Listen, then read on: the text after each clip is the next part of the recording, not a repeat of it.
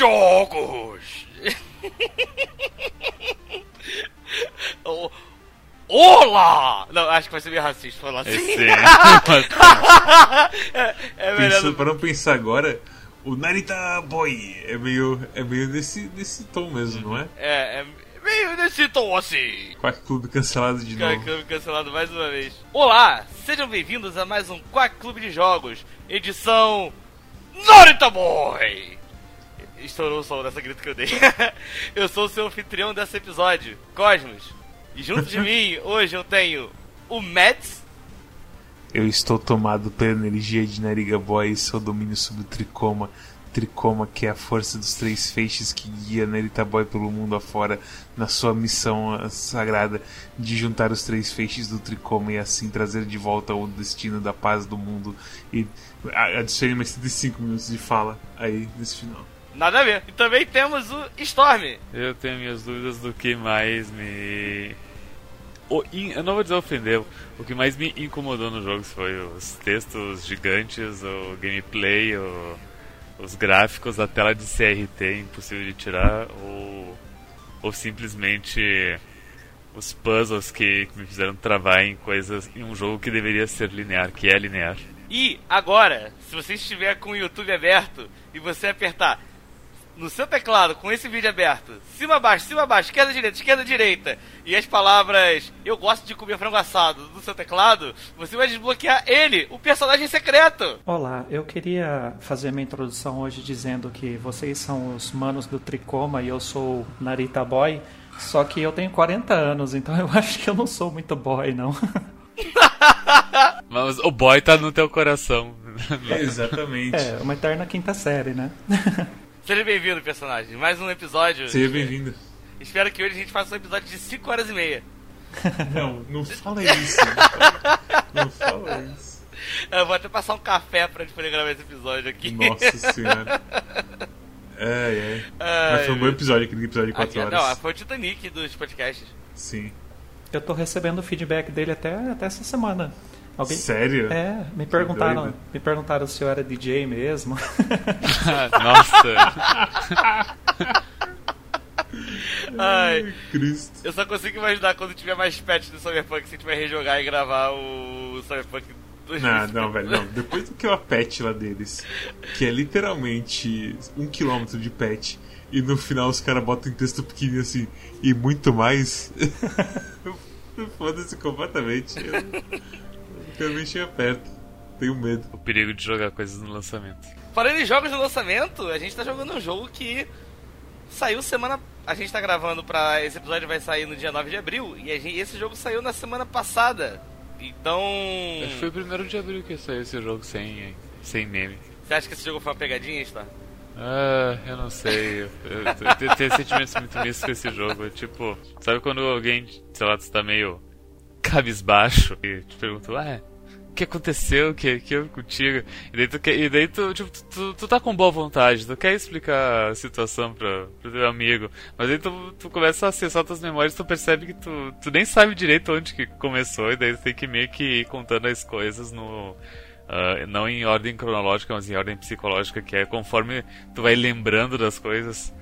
Enfim, é, é meio que assim que eu tô. O que que é Narita Boy Cosmos? O jogo da semana, eu nem falei que o jogo da semana era Narita Boy. É, o então. jogo dessa semana é um jogo chamado Narita Boy, que foi lançado inclusive junto no Game Pass. Então, se você tiver o Game Pass aí no seu computador, você pode baixar o jogo, jogar antes de ouvir esse podcast e depois falar: Caraca, talvez eu tivesse, ter que tivesse tido que ter escutado o episódio antes de jogar, porque esse jogo foi uma experiência que eu não sei muito bem o que eu tô digerindo.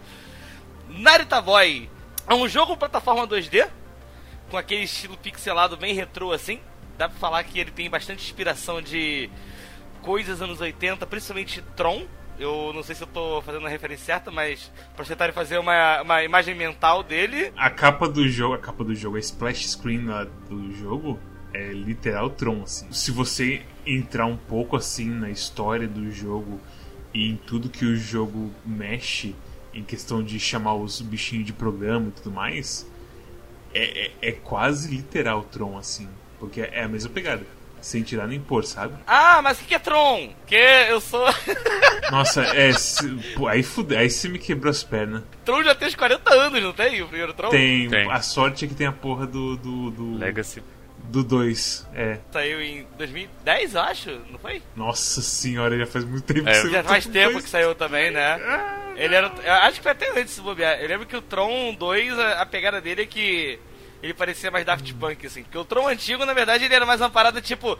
Bando de nerd e gráfico de computador, usando os negócios com luz, né? Isso, isso mesmo. Inclusive foi o Daft Punk que fez a, a trilha sonora do, do Legacy. Eles aparecem no, no filme. Eu nunca assisti nem o 1 nem o 2, eu só. Eu só, só conheço os memes. A coisa mais incrível do Tron 2, na ver- do Tron Legacy, na verdade, foi porque eles pegaram o ator do Tron original e eles conseguiram colocá-lo como com o poder dos efeitos especiais no filme. Pra ele ficar novinho que ele era antigamente. Acho que é o primeiro filme que teve isso. Ah, sim, é porque a versão. O, o programa é baseado nele e aí tem que ser ele, só que novo. É. É, aí ficou meio plástico ele, eu lembro disso. Mas é, Tron é basicamente um negócio sobre o mundo cibernético onde os programas são pessoas. E esse é o jeito mais fácil de explicar? Que é um universo paralelo, basicamente, criado por um cara que nem o próprio cara sabia que ele meio que criou um universo paralelo, eu acho. É um negócio meio estranho. Tron ou Narita Boy? Tron. O Narita Boy é bem claro que, tipo, durante o desenvolvimento da história. Ô, ô, ô, ô, ô, território de spoiler aí, talvez vocês tenham que. É meio, meio que é o ecossistema que os programas. eh, Não sei se os programas criaram, mas enfim, é o ecossistema dos programas do, do mundo digital, né? É, mas, vamos- mas vamos segurar os cavalos aí também, porque. O que, que é Narita Boy Cosmos? Narita Boy, a gente tava falando do Tron, e Narita Boy, na verdade, ele é bem parecido à história. É um, tio, é um tiozão programador nos anos 80, que ele faz um videogame, se não me engano, eu não lembro qual era o nome agora, se era Narita One, você lembra o personagem, qual era o nome? Era Narita One, Então, né? na verdade, ele, ele, ele não cria primeiro o Narita One, né? ele cria, um, ele cria um, uma CPU, ele cria um computador que, que não é o Narita One e, e, nesse, e o código que ele desenvolveu, né, meio de forma esotérica, ele, ele tem vida própria, né? então ele cria um universo paralelo com o qual ele sonhava né, desde pequeno e tal. E esse universo ele, é ele tem os programas que administram esse universo eles são eles são eles são sencientes, né? Eles eles são eles são como se fossem seres vivos. E só que o primeiro computador que ele criou deu problema, né? Deu problema, ele resolveu o problema. Só que o jogo ele começa quando ele já desenvolveu o segundo é o segundo computador, né? Que é o Narita One. E dentro do Narita One ele desenvolveu um jogo que é o Narita Boy. É, e esse jogo ele tinha por objetivo é igual aquele filme O Último Guerreiro Estelar. Ele tinha por objetivo Sim. ele tinha por objetivo treinar um, um guerreiro, né? E que é o Narita Boy. Aí quando houve um, um novo colapso nesse reino digital, aí o igual aquele aquele desenho Capitão N, né? Tudo referência dos anos 80. Ele pega um, um super jogador de videogame da Terra e transporta pro universo deles lá pra pra ser o herói e salvar o dia. E Esse último Guerreiro Estelar é. Eu pensei nele, eu nunca vi esse filme, é mas é tantas vezes que tipo, falaram do conceito dele, que É. tipo, é um. É um garoto que é puxado porque ele joga bem videogame, sabe? É um ótimo filme, né? Só que datado, né? É um ótimo filme. Ah, mas eu tô botando, eu tô botando na minha listinha aqui pra assistir que eu nunca tive É, eu filme, também. Também tô. Interessou também agora, depois disso aí.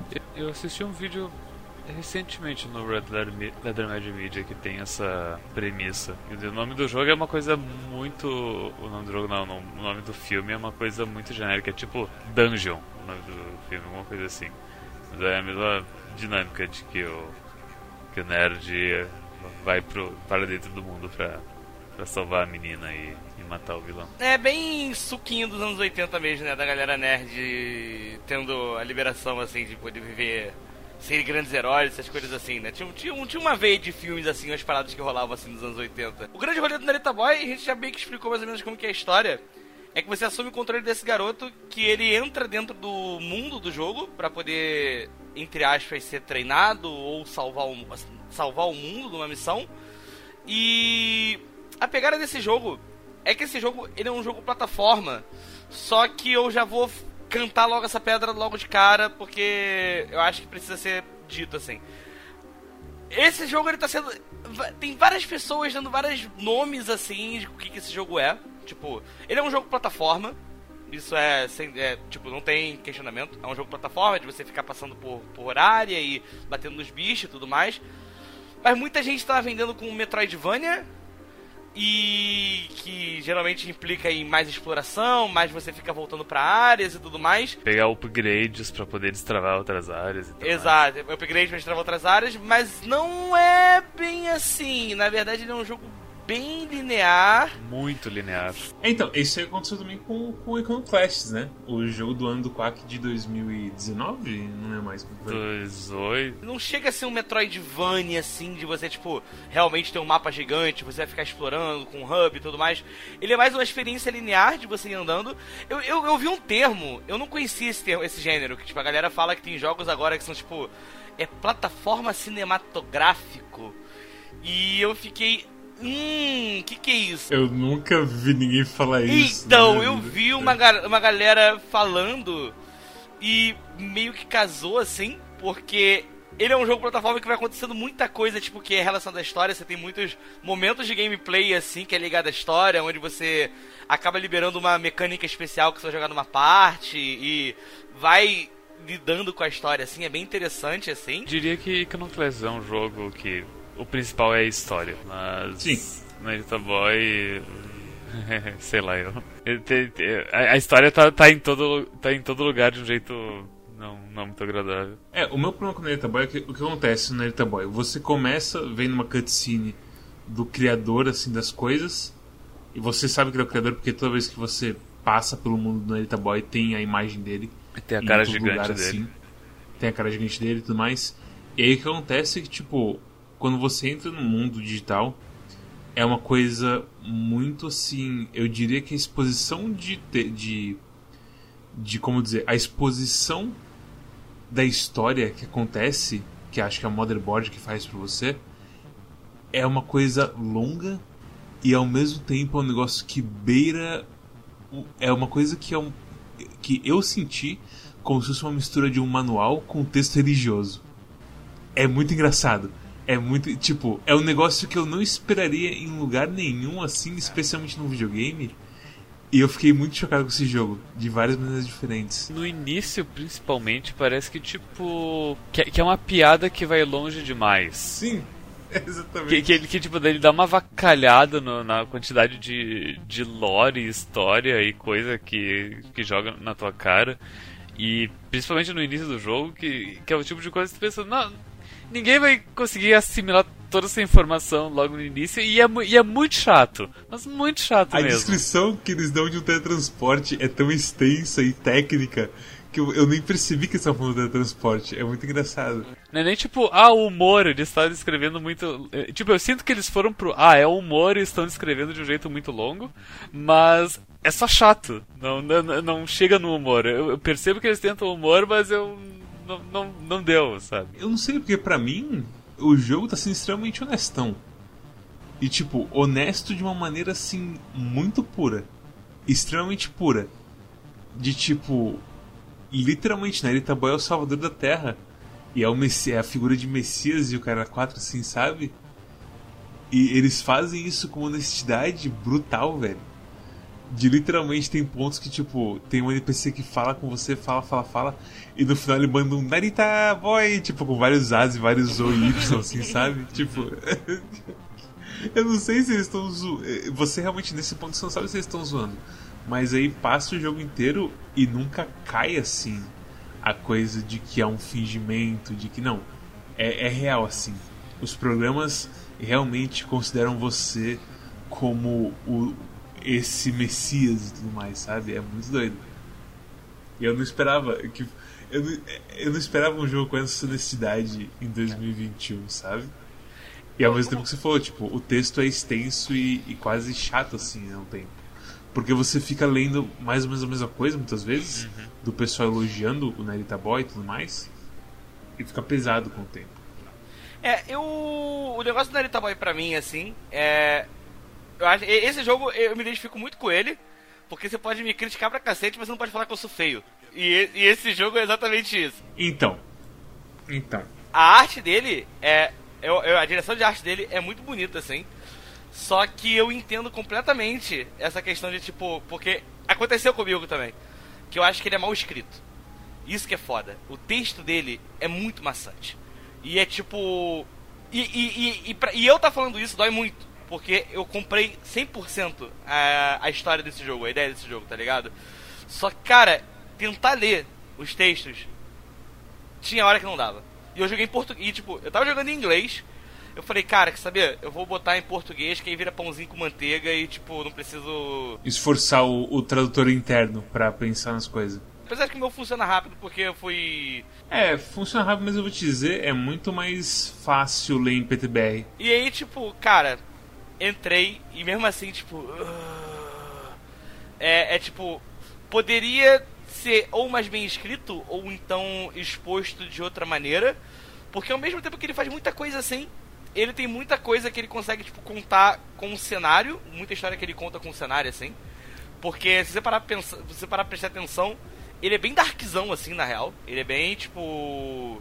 Ele tem muita coisa Darkzona que fica rolando. Eu falo Darkzona, tipo. De tragédia. De tragédia, tipo, sei lá, paradas que. Gente lá, morta é... pra todo lado. Gente morta pra todo lado. Uh, gente. É, alguns programas que estão presos num loop de coisa bizarra. Tipo, programa que fica vendo a, o, o, irmão dele sendo morto na frente dele infinitas vezes pra poder conseguir. E o pior que é o programa. O programa que traz isso pra ele ainda fala que, tipo, é, nós trazemos esse serviço pras pessoas, pros programas. E tipo, uff, uff. Completamente cenário de fantasia gótica. Eu não, não sei se gótica é a palavra, mas tipo. Bem darkzão, assim, tipo. É uma parada muito, muito assustadora que rola. Assustadora, tipo. Assustador.com.br Sabe? É, é montagem de Photoshop. É tipo, lá na zona do feixe amarelo você vê vários caras, tipo, pendurados, amarrados, desgraçado da cabeça. Que é a primeira área que você visita fora o. aquele começo do jogo, que eu não lembro qual é o nome que eles dão. É o castelo do. alguma coisa. É a área, do, é a área da Cosmovisão? Não lembro. Eu lembro que tem a ver com a coisa da motherboard, não sei o que, do feixe. Mas é que tudo tem a ver com isso também, eu não consigo lembrar dos detalhes das coisas desse jogo, porque é muito, muito texto, basicamente. É, esse que é o negócio. E eu fiquei, eu fiquei meio triste justamente por causa disso, porque foi um jogo que eu comprei muito a ideia dele. Só que é cansativo. É cansativo você absorver a história. E ao mesmo tempo ele faz, ele faz tanta coisa legal e ele faz tanta coisa do jeito ruim. E eu acho que esse é um resumo de tudo. Do, do jeito que esse jogo é jogado, de. Assim. To, toda, toda a direção desse jogo é isso. É todo um jogo que, tipo. Ele faz as coisas. Ele faz coisa muito bom, mas muito bem, mas ao mesmo tempo que ele tá fazendo umas coisas muito bem, ele consegue errar em uma porrada de coisas ao mesmo tempo. E é. é meio bizarro, assim, tipo. Esse é um daqueles jogos que, pra, que você vai. que gostar dele comprar a ideia dele, pra mim, assim. É, no, tipo, você. Ele, ele é, é, compreensível você gostar, tá ligado? Mas eu acho que você acaba gostando dele assim. Mais porque você gosta do set, mais porque você compra a ideia. É um negócio que é completamente seu tipo. Seu. Seu. seu ah, meu Deus, seu copo de chá. Eu esqueci qualquer uma tradução uma, uma gíria boa em, em, português, assim. A coisa toda de, de gráfico dele. Eu gosto muito da animação desse jogo. Eu acho a animação desse jogo, tipo Primeira vez que eu percebi que a animação desse jogo é absurdamente boa é quando tem aqueles punhos gigantes batendo no chão. E tipo, o punho tem uma, uma elasticidade quando ele bate no chão.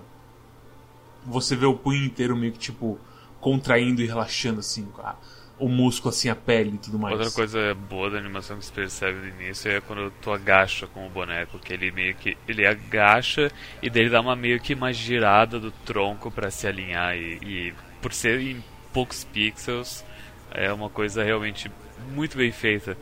E apesar de. Eu, eu não gosto do personagem principal, tá? Já, já coloco isso na. assim.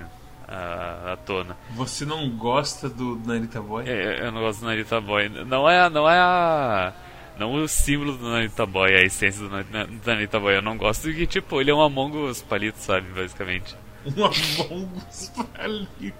Não sei, esse comentário é meio suspeito. E é meio bizarro como os cenários são muito detalhados e, e coisas acontecendo e tu é só um homem de palito em tudo, sabe? E isso, isso me deixa meio. meio. Per, perplexo enquanto eu jogo. A animação desse jogo e a, a pixel art eu acho que é de longe a, o destaque para mim, assim, junto com a trilha sonora também. Mas aí vem o negócio do filtro. É. Incomodou vocês? Eu, eu não me senti incomodado. Nossa, É, demais, ele- velho. ele incomoda, demais, assim. demais, demais. Porra, esse é, um negócio, esse é um negócio importante que eu acho que a gente tem que botar até no começo do episódio. Que quem tem problema de fotossensibilidade, essas coisas de poder ter convulsão com luz, essas coisas assim, esse jogo é um pouquinho complicado de jogar, porque ele tem muita luz e. Tem uma parte no final desse jogo, se eu não me engano, que tem uma parte que pisca muito a tela e a tela justamente pisca de tipo de escuro pra muito claro, assim, sabe? Uhum. E é um negócio tipo, não me dá nenhum efeito de passar mal nem nada, mas eu percebo que tipo, isso não é nada bom assim pros olhos, sabe? Dá uns dá umas dorzinhas no olho assim, basicamente. E ao longo do jogo, o problema do brilho é que toda vez que você acerta algum bicho, a sprite dele fica completamente branca. Uhum. E tem um brilho da espada também. E aí você tem um efeito de CRT, que eles chamam de CRT, que tem tipo um pouco de imagem fantasma, as coisas. É, TV de tubo, basicamente. O brilho dá uma sangrada pra todo lado e só meio que acaba potencializando mais ainda esse brilho de cegar assim você. Eu joguei no, no meu monitor de 6x10 em janela, em 720p, com a minha cara mais ou menos perto do monitor. E tipo, me incomodou. Até mesmo quando tipo, tava suavizado o filtro, ainda me incomodava o efeito de embaçado nas bordas, o efeito de fantasma no próprio Narita Boy em tudo em volta dele. Sabe, sabe o que, que, que me pareceu e que eu não gostei? Porque eu, tem o efeito ali de CRT, de TV de tubo, enfim, que é um efeito bem, bem considerável assim. E nas opções tu pode. Tu, tu não tem como desativar ele, mas tu, tu tem como uh, suavizar ele, que é o que diz nas opções, suavizar o efeito CRT. E quando tu suaviza, tu realmente remove uma boa quantidade desses efeitos que podem te, enfim, te deixar tonto ou só não. Enfim, tu, não- tu não gosta de- desse efeito. Mas. Enfim, como bem diz na opção, ele não remove, ele suaviza. E daí o que fica é. O que me pareceu é, sabe a- a- quando eles relançam RPGs, tipo, sei lá, Chrono Trigger, e daí tem uma, e daí o jogo ele é, enfim, é uma pixel art de, de TV de tubo, e aí eles têm uma opção de transformar em HD, entre aspas, que daí os pixels eles meio que dão uma suavizada. Ah, que fica o efeito que passaram, parece que passaram vaselina em volta do bonequinho.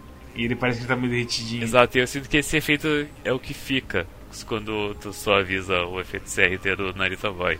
E não é uma coisa agradável de, de ficar vendo, porque tipo, parece que eu tô que eu tô míope enquanto eu assisto o jogo, é muito estranho. Eu quero ver os pixels, sabe? Né, Quando tem inimigo na borda e você vê o cara embaçado, é bem estranho mesmo. Mas até a versão que a gente jogou só tinha como suavizar, não tinha como tirar.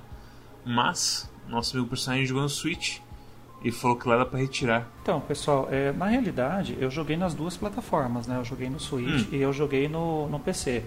É, A impressão que eu tenho, tá, pessoal, é que vocês estão incomodados, na realidade, com, o, com a direção de arte geral, o jeito que eles usaram as cores, o contraste, o jeito que, que, que é usado... é, é, que tem os, os brilhos, os efeitos, porque quando você põe para suavizar, no Switch fica um jogo de pixel art plano. É, o- fica totalmente sem CR CRT, né? Que é o- eles querem é, emular assim, os monitores VGA, né? Pelo que eu pude perceber. Fica totalmente plano. E aí eu fui, aí assim, aí vocês falam, não, só dá para suavizar. De fato está escrito suavizar no filtro, não está escrito desligar, né? Está escrito suavizar.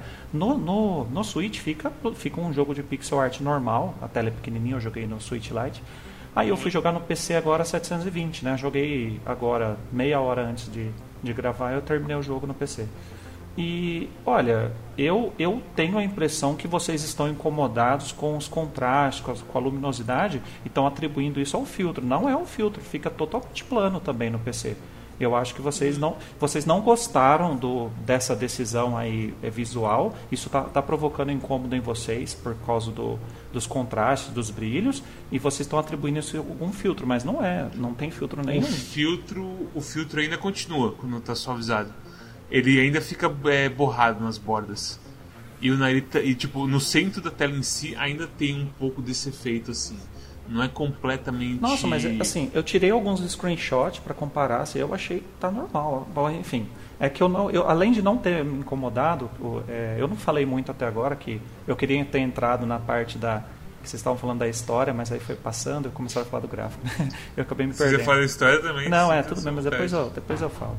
É, mas assim, com relação ao gráfico, é, primeiro assim que eu, diferente de vocês, eu gostei muito desse jogo, né? Eu gostei muito dele. E eu gostei eu muito achei, também. É, eu achei que os efeitos visuais, eles me agradaram. Eu acho que, por exemplo, se eu, eu, eu amo o Blazing Chrome, mas se você tenta aplicar os filtros de de old school nele lá, que tem a opção, eu não acho que fica legal. Ah, eu não. Não, Não não, fica, gost- é. não- eu não gostei. É, Chasme, É. aquele Chasm também, aquele joguinho Metroidvania, ele tem essas opções de filtro e fica horrível. Nesse jogo aqui, é, vocês sabem que eu tenho. é, é, eu, eu gosto de jogar videogames que me provocam sentimentos, né?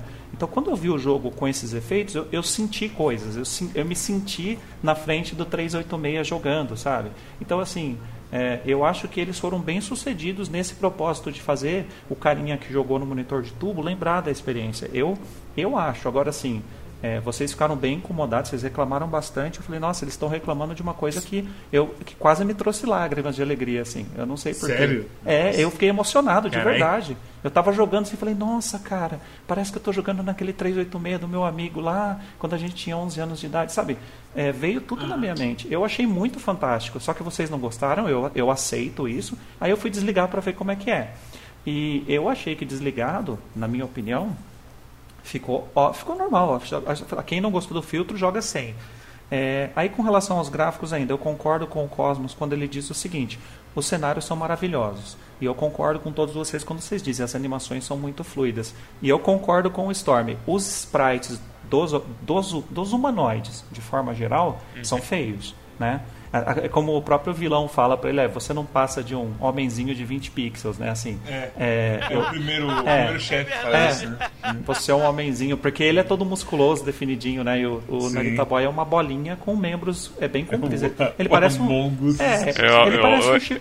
É o Among Us antes dele uh, vencer a fome. Isso. Ele é tipo um. O Narita Boy é um chimpanzé, um chimpanzé, né? Ele tem os membros compridos, cabeça, barrigudinho. é, então, assim, eu, eu gostei muito dos cenários, principalmente. Só que eu não gostei dos humanoides. Os humanoides é uma, é uma decisão estética deles. E ainda sobre os gráficos, é, eu comentei com vocês no- lá no nosso Discord.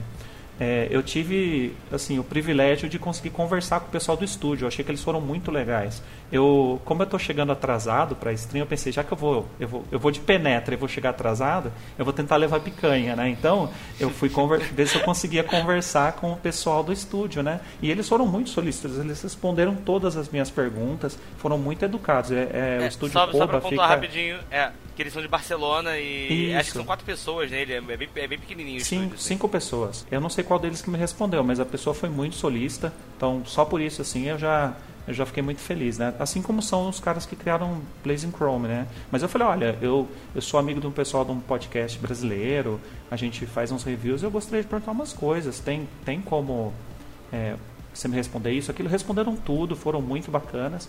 E parabéns pra eles, assim, pelo por dar atenção pra um homem pequenininho como eu, assim. Mas... Você, você é praticamente um, um jornalista gamers. é isso. Já consegue. É jornalista, é games.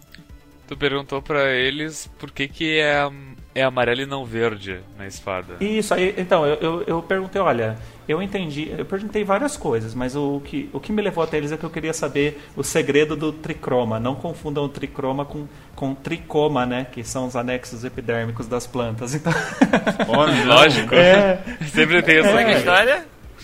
É, eu digitei errado, assim, eu falei, puxa, só faltava que é câncer no pelo, né? Tricoma, mas não é. É, é tipo você ter. é, são aqueles pelinhos que tem na, na, na folha da cana que fazem você cortar a mão quando você tenta arrancar errado, sabe? Aquilo são tricomas. É, eu agradeço meu irmão, que é doutor em botânica.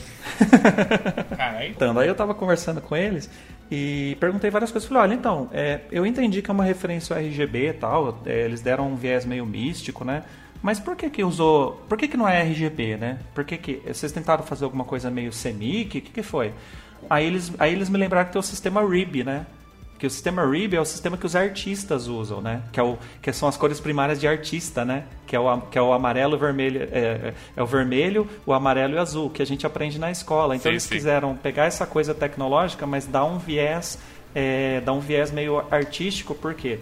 É, vou, porque isso dá até um gancho para a história. É, ah, porque, ah, é tinta na luz, então? Então, aí é que tá.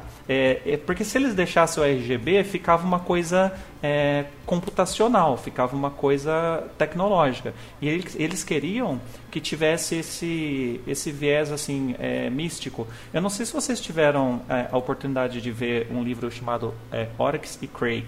A minha esposa estava lendo, que é da Margaret Atwood, que escreve é, coisas interessantes de pós-apocalipse. E nesse livro é, é, uma sociedade do futuro onde só sobrou um carinha é, e aí ele, ele Se reconstrói... Se sobrou um carinha, não é bem uma sociedade. Né? Não, não. Vai, vai vendo. Vai tá vendo a progressão. É, isso deixa ele mulher o bico. É, vai vendo. Então, ó. E aí, o que, que ele faz? Ele recria uma raça, é, tipo assim, uma, uma pós-humanidade, ele cria uma racinha nova. E ele explica para eles assim, olha, eu estou criando aqui um ambiente controlado e vocês, para vocês repovoarem o mundo, né? E ele deixa essas pessoas livres. Qual foi a primeira coisa que essas pessoas fizeram? Apesar deles saberem que o criador deles era um cientista. O que, que eles fizeram? Eles criaram uma religião. Eles atribuíram todos aqueles fatores científicos que criaram a existência deles, eles, eles mistificaram aquilo e tornaram aquilo uma coisa esotérica. Então, é, hora que eu estava jogando esse jogo, eu lembrei desse livro, porque eu, eu não o li, mas a minha esposa leu e vive comentando da história comigo, né? A gente faz um clube de livros. aí ah. é, aí é, eu falei, poxa, mas tudo a ver, né? Tipo, você coloca é, seres conscientes juntos assim, logo eles começam a, a querer dar é, significado mítico para as coisas que são racionais. E essa coisa de você pegar uma, uma coisa que é, é totalmente científica, né? Que são as cores luz, fala, não, vamos usar o, o espectro de cor artístico, né? Que não é cientificamente correto, é para dar esse ar mais orgânico para a coisa, entendeu? É para parecer, é para não ficar parecendo, ah, eles são um bando de gente tonta que está pegando a ciência e é, é, é para facilitar é, a compreensão de que isso é uma coisa esotérica, assim, né? E eu achei muito legal, assim, é, eu não tinha parado para pensar, apesar de que eu, eu, estudei seis meses de teoria da cor na faculdade e não lembrava disso aí, né? Aí, mas eu achei... Isso era uma coisa é, não, e, e, eu, eu vi isso, mas sabe quando você descarta? Você está tão acostumado uhum. com RGB e CMYK que fala, ah, acho que eles só. Eu acho que eles queriam fazer um cenário de deserto e verde não colava, né? É, não... eu, nossa, eu tenho a mesma coisa com o Story. É, então, mas. De, o, tipo, porque. É... Tanto que o azul é que tem coisa das árvores, né? É, então. E, e aí é... o amarelo meio que fica sem nada, se para pensar. E, e, foi por isso que eu achei muito legal eles darem um feedback para mim, porque daí eu tenho uma visão diferente do, do, trabalho deles, né? Eu já tinha gostado, mas eu falei, ah, tá estranho isso, por que, que não usaram RGB, né? É, não usaram RGB porque não quiseram, foi uma decisão mesmo, não foi uma, não foi arbitrário. Eu achei é, legal. Eu gosto da história, eu acho que, ele, que ela tem momentos diferentes, né? Você tem é, a, a narrativa que vai se desenvolvendo conforme o personagem vai avançando no cenário. E eu gosto do jeito que ela é apresentada. Os textos são ruins de ler no Switch, principalmente. São muito, são muito blocadinhos no Switch. Mas no PC eu não tive dificuldade e eu não cheguei a me cansar. Mas eu acho que é, é por estar tá gostando mais que vocês, talvez eu, eu me eu me permiti assim um pouco mais é, aceitar os blocos, né? E eu também achei o jogo linear, né? Assim, a história vai progredindo de forma linear. E só que a história do criador, ah, eu achei, sei lá, um pouco piegas assim, né? Achei ela um Sério? Pouquinho... Nossa, velho. É. É que a gente não comentou muito sobre qual é o rolê do jogo. Que o rolê do jogo, enquanto você está nesse explorando esse lugar assim, como Narita Boy para salvar ele do do, do Rim e o Exército Vermelho lá, você tem que É, porque o que acontece é que o Rim deu um tapa na cabeça do criador, ele esqueceu de tudo, e agora os problemas vermelhos que são do Rim estão destruindo tudo. É. Aí, tipo, você tem que encontrar as memórias do criador para você poder conseguir, tipo, saber o que está acontecendo nesse mundo e conseguir lembrar alguma coisa importante que vai ajudar na sua missão. Só que é só, memórias... é só lembrar o criador pra ele digitar os códigos que deleta os caras É, malvados. que deleta os caras, exatamente isso. Só que as memórias que você vai vendo do criador é tipo. É tipo, sei lá. Uh, é, é, é, parece, é, é, é, é piegas. É um paralelo seria tipo filme de comédia, tipo, sei lá, rápido, Cosmos. Eu vou entrar na sua cabeça agora eu vou encontrar a memória que vai descobrir como, sei lá, desarmar essa bomba. Beleza. Aí volta eu, eu com 3 anos de idade na escola, estava comendo um sanduíche muito gostoso. Eu, com 5 anos de idade, estava com a minha avó no parquinho, brincando, sabe? E, tipo, vai pegando os negócios meio assim, tipo, meio lá de trás, e você não consegue Nossa, fazer então, um paralelo, sabe? É meio. Eu vou te falar o seguinte, eu vou te falar o seguinte. A parte de história do criador é a parte que eu mais gosto da história. Eu acho que é muito assim, daorinha você ver. É mais, é mais simples, é mais, negócio... é mais. É mais. É, uh, é, mais fácil de digerir. Eu gosto da apresentação de como que ele escreve essa parte, basicamente, sabe? De como que rola a revelação de que, tipo, pô, a mãe dele tava, tava passando mal, não sei o que. Ele fala que encontrou ela numa poça de macarrão e sangue e tudo mais. Aí ah, a próxima cena é o pai dele no hospital brigando bravo pra caralho e por aí vai. Coisinha simples assim. Porque quando vai pra coisa do, do, do programa mesmo, do mundo digital, é um negócio muito assim. Tecnobabble pra mim, sabe? E Tecnobabble com, com escrita religiosa praticamente. Não, aqui meu problema com essas memórias, na verdade, é porque eu acho que, tipo, até metade delas, assim, parece que elas estão meio perdidas ali, sabe? E depois começa a fazer mais sentido, entendeu?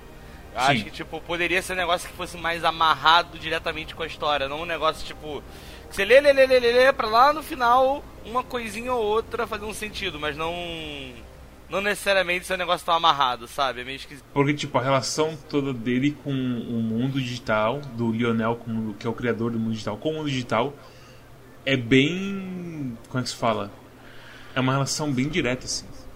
Que você vai vendo que, na verdade, tipo, o, Rin, o vilão do jogo, absurdo assim, ele tem muita coisa a ver com coisas tipo. Não diria que. Não é. Não, não diria um distúrbio psicológico, mas tipo. Coisas normais da vida que levam a sua mente a tipo. Não ficar no, no melhor estado possível, certo? Então ele vai. O Rin chega um ponto que ele fala que tipo, ah, eu tava eu enveneno as pessoas e dou dúvida para elas, não sei o que. E ao longo da história, tipo, quando a história realmente pega, que é mais pro finalzinho, você vê umas coisas assim, mais tipo comportamento humano e o mal se aproveitou. Uma coisa meio assim, Satanás, sabe? Você vai pensar? Bem assim, tipo, o, o homem que, era, que tem as tentações e eu alimentei elas e coisas desse tipo. Que acontece quando tem a, a revelação de que ele foi líder de um culto por um tempo. É muito bom essa parte. Me lembrei agora do nosso amigo Drontocor, que recentemente ele fez uma, uma, uma tirinha criticando artista de internet e daí eu provoquei ele dizendo isso é um, isso é um autorretrato, amigo? E daí ele fez uma. ele fez um edit em cima da tirinha, só porque eu fiz esse comentário, mostrando como que seria o autorretrato dele. E nesse autorretrato ele comenta que, que ele gosta de. que as tirinhas dele representam como que é a presença do diabo na vida dele. e, enfim, daí eu. Daí, eu, com vocês comentando isso, eu me lembrei do Dronto. Saudades Dronto e salve pro Dronto. Salve Dronto. Salve Dronto. Saudades. É tipo, eu achei tão mais. É, eu diria que a palavra talvez que eu tô procurando é relacionável. Eu acho muito mais relacionável, tipo, a história dele criança e dele, tipo, envelhecendo e tudo mais, e ficando calvo e por aí vai do que a coisa toda dele com o, com o. Não a coisa dele, né? Porque essa que é a pegada. É a coisa do, do programa com o Narita Boy em si. E o Narita Boy acabou meio que tirar esse mundo aí já é meio que um heróizão absurdo, sabe? Então, sei lá. É, essa que é a coisa que eu tenho assim pra, pra falar da história, sem abrir muito do final assim da história. Uh, deixa eu falar uma coisa né, relacionada a nada, mas uh, eu sinto que quanto mais demorar pra falar, pior. Uh, quando o personagem. Uh, ele, o personagem ficou sabendo que a gente ia fazer o Quag ele tava aí bem em cima do laço, né? E daí. Uh, laço? É, bem, bem em cima da hora. Tipo, pouco, ah. poucos dias de, antes da gente gravar. E daí o. Deu, mas enfim, chamou ele pra gravar, mas o. Mas ele, ele nem sabia que o jogo tinha lançado, e daí acho que tipo foi o quê? Dois ou três dias de sobreaviso que tu teve para jogar o jogo, né, personagem? Sim, é, foram dois dias. Tu terminou o jogo e tu teve que moer o jogo assim rapidão e mesmo assim tu tipo não ficou uh, sobrecarregado com ele, tipo tu gostou bastante dele, isso que me surpreende bastante, porque tu tu teve que jogar bastante dele num período curto de tempo. Sim, eu joguei. É, eu demorei muito mais para terminar do que vocês. A primeira vez que eu joguei, eu levei. Pois é, é tu jogou mais de uma vez. É, eu, no Switch eu devo ter levado umas 8 horas para terminar, porque uhum. eu lia os textos, porque como os textos são pequenos, eu lia eles com atenção, eu explorava muito o mapa, porque eu não sabia que era tão fácil achar as coisas, né? Sim. Então eu explorava muito, eu ficava conversando com todo mundo. Aí quando eu fui jogar agora no PC, aí eu rushei, porque eu já sabia onde que eu tinha que ir, eu já sabia os códigos. Eu tenho um caderninho aqui onde ah, eu sim. anotei alguns códigos de portal. Então, assim, como não é. ele, eles é, são sempre os mesmos, fica mais fácil o jogo, né? Então aí eu terminei acho que em menos de 5 horas a segunda vez que eu joguei. E e só explicando assim por que, que eu fui lá implorar pro Mads para participar, porque eu tô acompanhando esse jogo é, desde que saiu o, o, o, Kickstarter dele, né? Só que em, em final de 2020 é, o estúdio mudou de, de, de, local, né? E eles deixaram uma mensagem, falaram, pessoal, a coisa tá muito difícil, aqui tem muita Barcelona, né? É, tem muita gente doente aqui, a gente vai dar um tempo na na produção e vai demorar um pouco mais. Falei, cara, isso não vai sair nunca mais, né? Pensei. Então uhum. eu parei de acompanhar. E aí, a hora que eu. É, e, e, no último Quark, eu assisti ele, nos últimos 10 minutos travou e eu não consegui ver qual era o, uhum. o, o, jogo da semana. Aí eu vi vocês falando Narita Boy, Narita Boy, e falei, tá, mas é, em que mundo que o pessoal tá jogando Narita eu... Boy e eu não tô sabendo, assim? Eu, eu não ajudo nada falando sempre como Nariga Boy. Marmita Boy. Marmita Boy e todas as outras palavras possíveis, menos Narita Boy. É, não, e, e, aí eu fiquei super empolgado. Eu falei, ah, mas posso, posso brincar também? Porque aí falou, ah, tem dois dias para terminar. e eu terminei, acho que eu demorei, acho que eu terminei no segundo dia que eu joguei, né? Que eu joguei com, com bastante calma. Aí, chega, hoje de manhã, se eu sair do trabalho, falei, eu vou terminar no PC também, porque eu quero, eu quero liberar a, a memória secreta lá do, do criador. E aí eu liberei a memória secreta, dei final também.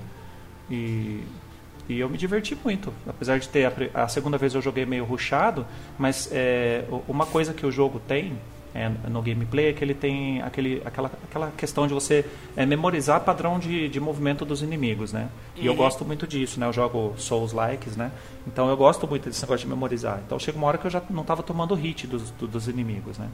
E então eu consegui ruxar e eu me diverti muito, mesmo na segunda gameplay, porque daí a habilidade que eu desenvolvi jogando na microtela do, do Switch, quando eu joguei no PC, pareceu um, um passeio, assim. Goku tirando as roupas. Sobre o Switch, é, ele tem uma queda de quadros quando você chega no boss, aquele boss a luva lá, aquele, aquele Shell The Glove lá, ele tem... Sei, no, no trem. É, ele tem, não sei se, se para vocês teve no PC, mas no Switch ele tem uma hum... queda de hum. quadros, né, nesse chefe. Não, eu acho é. que não, mas não, eu vou ver na, na gravação, mas eu quase certeza que não. Se tivesse, eu provavelmente teria chamado atenção na hora. Sabe aquela hora mas que ele é. estala o dedo e dá um tiro assim onde você estiver parado? É, nesse momento cai assim para uns 10 quadros. Ah, no hum. PC eu achei que deu uma diminuída, mas como eu matei ele mais rápido, eu não, não observei tanto, né? Eu já estava ruxando essa hora aí. Sei lá, eu, eu gostei bastante, mesmo jogando correndo. É, eu me senti meio envergonhado. Falei, poxa, eu estava acompanhando tanto esse jogo e eu perdi o lançamento, né? Mas eu, eu segui as orientações deles. Eles falaram que ia demorar para lançar. eu parei de acompanhar. Marketing e comunicação é, é foda. É, é complicado você passar a mensagem pro pessoal e tudo mais, sabe? Especialmente com coisa que, tipo, é aquela coisa, com coisas que demoram assim, é complicado porque você acaba sendo afogado por outras coisas, né? Mesmo que seja uma coisa que, tipo, gente esperava. E, e para você ver o contraste das coisas, né? Apesar de, de, de, atenderem super rápido quando eu procurei eles nas redes sociais, as, as mídias sociais deles são desatualizadas. Eles não postam nada há dois meses, sei lá. No YouTube deles, no YouTube, perdão, no, no, no Facebook, não tem nenhum post sobre o lançamento do jogo, né? Então, é, que é uma tá, nem todo mundo usa Facebook mais hoje em dia, mas eles, ele, ou seja, eles não estão atualizando as, as redes sociais deles. Isso aí é, para o estúdio pequeno é problemático, porque é o boca a boca que vai vender o joguinho deles, né? É, eu achei interessante a decisão dele já sair no, no, no, no Game Pass, cara. Eu achei isso muito. Eu fico perguntando quanto. Eu fico, eu fico curioso para saber o quão lucrativo isso é pro estúdio, tá ligado? O jogo já sair direto no Game Pass, assim lançamento, tudo mais. Ah, mas teve bastante lançamento de PC que foi a Game Pass, não teve? Ah, eu não sou muito ligado em Game Pass. Eu realmente eu não, não tenho. Eu vou te é, então, eu vou te falar, eu também parei de usar porque deu aqueles problemas absurdos comigo de Game Pass que eu não quero nunca mais voltar a usar Game Pass. Mas a gente precisa terminar o matar Windows pra... A gente não pode só pegar por fora o é, o, o, o, antes que eu esqueça, um comentário que eu tenho que fazer sobre Narita Boy no PC é que, cara, eu acho que um dos piores controles que eu já vi de teclado para jogar um jogo plataforma foi desse jogo. Conseguiu ser pior que Shovel Knight genérico. Porque a diferença é que o Shovel Knight, pelo menos, você conseguia alterar os botões para você conseguir deixar o negócio jogável. Ah, sim. Esse é tão ruim, é tão ruim, é tão ruim, é tão ruim, mas é tão ruim. E que o jogo ele não consegue nem te ajudar a falar são os botões, porque eu tava jogando teclado mouse. Cosmos, como tu me avisou de antemão sobre a questão do J, eu tirei uma screenshot pra. Vai ser bem fácil pro Mads eh, pegar e ilustrar. Porque o que acontece? Tem um momento do jogo que você tem. O, o botão de interação é o J. E na hora que o jogo pede pra você apertar o botão J, é uma tecla que não existe, eu juro pra vocês. Não é um J aquilo.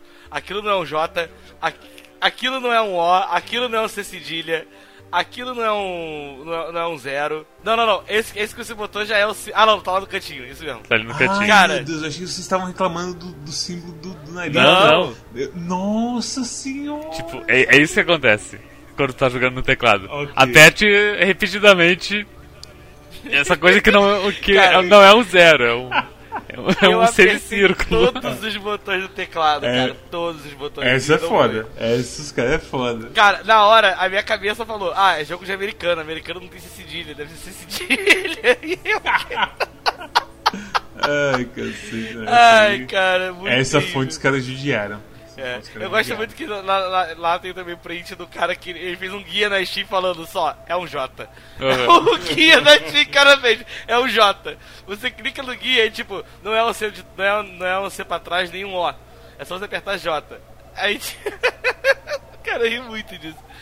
Eu fiquei, eu falei, cara, é, que bom que eu não fui a única pessoa que teve esse problema de identificar letras, sabe? Nem todo herói usa capa, né? Tem essas pessoas aí pra ajudar a gente. É, o pessoal dos guias do Steam é, é muito guerreirinho, velho. Muitas vezes já fui salvo por guia do Steam. Guia do Steam, inclusive, é o novo GameFAQs. Tipo, o GameFAQs meio que deu uma. apertou os freios, assim, sabe? Não tá mais lá não, tão vivão quanto antes. Tá parado. É, a gente pode falar um pouquinho da música, pessoal? Pode, só, só eu, quero, eu quero falar uma uma curiosidade sobre Game Facts. Você tá ligado os, os, as facts mais topzeiras do, do que são aquelas coisas de tipo. 2 uh, megas só de texto e tudo mais. Uhum. Sabe, sabe da, da, onde que a galera tira os dados dessa merda? Muitos videogames eles uh, vendem aqueles manuais absurdos do mob, mob Games, uma coisa assim, né? Tá ligado? Daí o que, que eles fazem?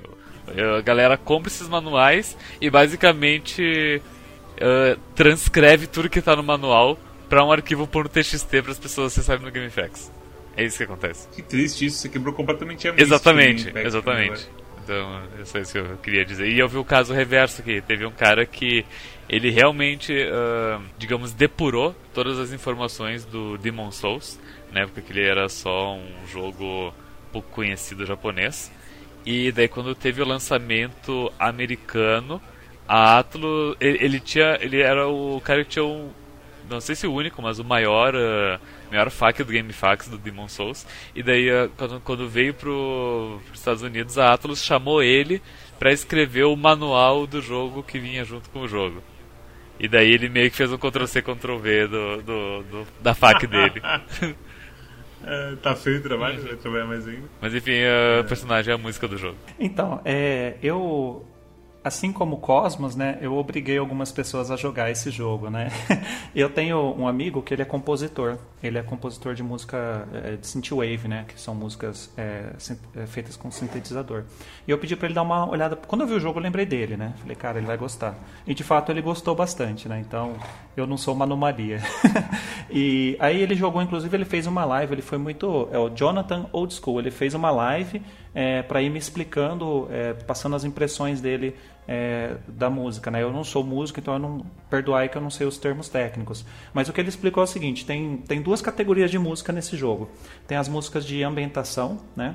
que por exemplo, quando você entra na memória, tem uma música de ambientação. Né, que é uma música calma para levar você para a infância e tal. E tem quando você entra no templo, aí tem aquela música clássica de igrejinha de videogame. É, é, quando você tá, vira um cervo e você vai atravessando a floresta, ali você tem uma música de ambientação, que é só para para você entrar no clima do local. Essas músicas, ele disse para mim pelo menos, e eu concordo, eu concordava com ele, mas ele me explicou o que estava incomodando ou não, né? É, é assim, é, essas músicas são ótimas. É o ponto alto dos compositores desse, desse estúdio aí. Já as músicas de, de combate, primeiro que quando você olha aquela capa, você fala Tron, anos 80, não sei o que, você pensa em Synthwave, você pensa em uma coisa que seja mais. É, tem que ter um build-up, assim, ela tem que. É, é, no final ela tem que ter uma, é tipo upbeat, assim, ela tem que ser mais tu, tu, tu, tu, sabe? Quando você entra num boss, é, sabe as músicas do Mario? Você começa. Tá, tá, tá, tá. Tipo, você tem uma construção que leva a uma progressão. O que, que esse jogo tem de problema nas cenas de ação? Ele tem uma. A progressão é muito longa, que deveria ser uns 10 ou 15 segundos, demora às vezes um ou dois minutos. Ele faz uma progressão, só que ele não evolui. A hora que ele chega no final da progressão, ele volta o looping. Então você fica no chefe, sabe a hora que você arranca a espada? Ele fica. Aí você quer fazer no final. E ele não faz. É, então eles têm um problema, o estúdio tem um problema com progressão. Se você jogar de novo prestando atenção, porque daí eu joguei prestando atenção no que ele falou. E falei, poxa, é isso que está incomodando. Sabe quando não tem emoção? Falta o clímax, ele só constrói. Não... Se já estou a música completa, do Bob Esponja. É, do tipo da abertura do Bob Esponja. Ah, sim, do, sim. Do, do, do encerramento do Bob Esponja. Sabe? Tipo, uhum, já. Termina como. O problema é que a música fica acho que um minuto no e deixa você maluco, maluco, maluco, maluco. E você tem vários chefes que eles têm assim, é, que eles vão ficando mais agressivos conforme você bate neles. O último chefe, o Glove lá, eles ficam mais agressivos. Quando você muda essas etapas, a música deveria te deixar mais empolgado também, porque a ação não empolgou. Só que eles falharam nesse ponto. A música até é boa, ela é bem composta, mas assim, as músicas de ambiente. Essas músicas de ação estavam é, me incomodando. Eu falei, cara, é meio. É, são boas, mas são meio mortas. Aí ele falou que falta isso, que ele chama de esse upbeat no final, assim, falta é, ela progredir. Ela falta ela progredir no final. Qualquer música de videogame, qualquer, qualquer música de, de videogames, lá você pega a abertura do Street of Rage. Tipo, a hora que muda, assim, a hora que você começa a bater no chefe, começa a empolgar a música, né? E você começa a bater mais. Já no Narita Boy fica aquela volta pro começo, aí você você até para, assim. Eu vou te falar o seguinte, para mim, assim, a, a maioria das músicas, assim, tanto de cenário quanto de batalha, eu meio que não notei elas muito. Elas estavam mais com ruído de fundo para mim. Uma música que eu gostei, porém, uma música que eu gostei bastante foi a da, da tela principal do jogo. Só que aí leva a outro probleminha do jogo, que na verdade foi só uma questão de gosto pessoal. Porque você percebeu assim, quando os NPCs estão conversando, eles têm aquela voz de pó, pó, pó, pó, pó, pó, pó, pó, né? Eles, eles, eles falam um dialeto, né? E aquela coisa meio digital, né? Aquela voz digital.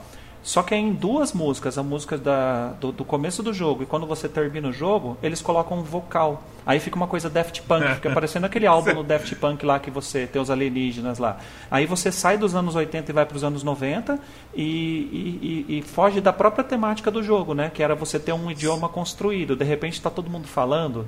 Então, é, eu acho que foi uma decisão de direção de arte assim meio, meio estranha, né?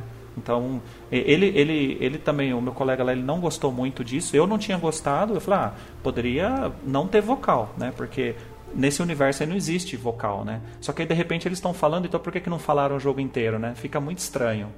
Porque é o próprio carinha que está cantando, né? Ele está com o microfone ali fazendo um karaokê. Então você fala, ah... Sim, no final, né? É, então assim, eu acho que foi uma decisão estranha. Para mim, assim, não me pegou essa coisa do... De ficar fielzão, assim, aos anos 80. Porque é aquela coisa, ele é fielzão aos anos 80 de uma maneira que, tipo, me lembra quase Red Player One, sabe? Aham. De tipo, eu preciso atingir as batidas dos anos 80 para fazer as pessoas lembrarem dos anos 80. E aí, sei lá, a porra do negócio dele, dele programando é um negócio cheio de fio assim, tudo ligado no PC, porque, uau, sei lá o que, é tudo bagunçado, tralá, assim, sabe? Aí chega numa parte quando você vê o carro dele, o carro dele é um DeLorean. É muito, tem umas batidas muito assim.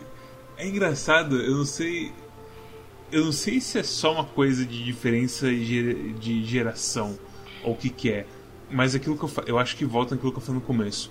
Ele é um jogo muito honesto e direto com o, a fonte que ele bebe. E fica muito assim. Não sei, fica muito simples para mim, sabe? De tipo, é, ele é um cara legal e que, que é programador, ele tem um DeLorean e tudo mais. É uma coisa meio massa velho pra mim, sabe? Eu não sei, pra mim, assim, pra mim não bateu assim a coisa toda de, de estilo e tudo mais. Especialmente na coisa toda do mundo digital, que pra mim é. Eu, eu gosto da coisa de tipo. Isso principalmente quando acontece na história dele. De quando eles revelam que realmente não é. Você não sabe se é só o cara sendo. Hum, ok, justo. É questionável até. O que na verdade bate o martelo é o final do jogo e a memória do. e a memória secreta. Tem outros lugares que, que dão uma insinuada bem forte de que, tipo. Fica muito ambíguo. Você. É, é, era uma parada até que eu pensava, tipo, opa, é uma parada que eu vou comentar com os meus casinhas no episódio. Só que aí na hora que eu vi acontecendo, puf, ainda bem que terminei o jogo antes.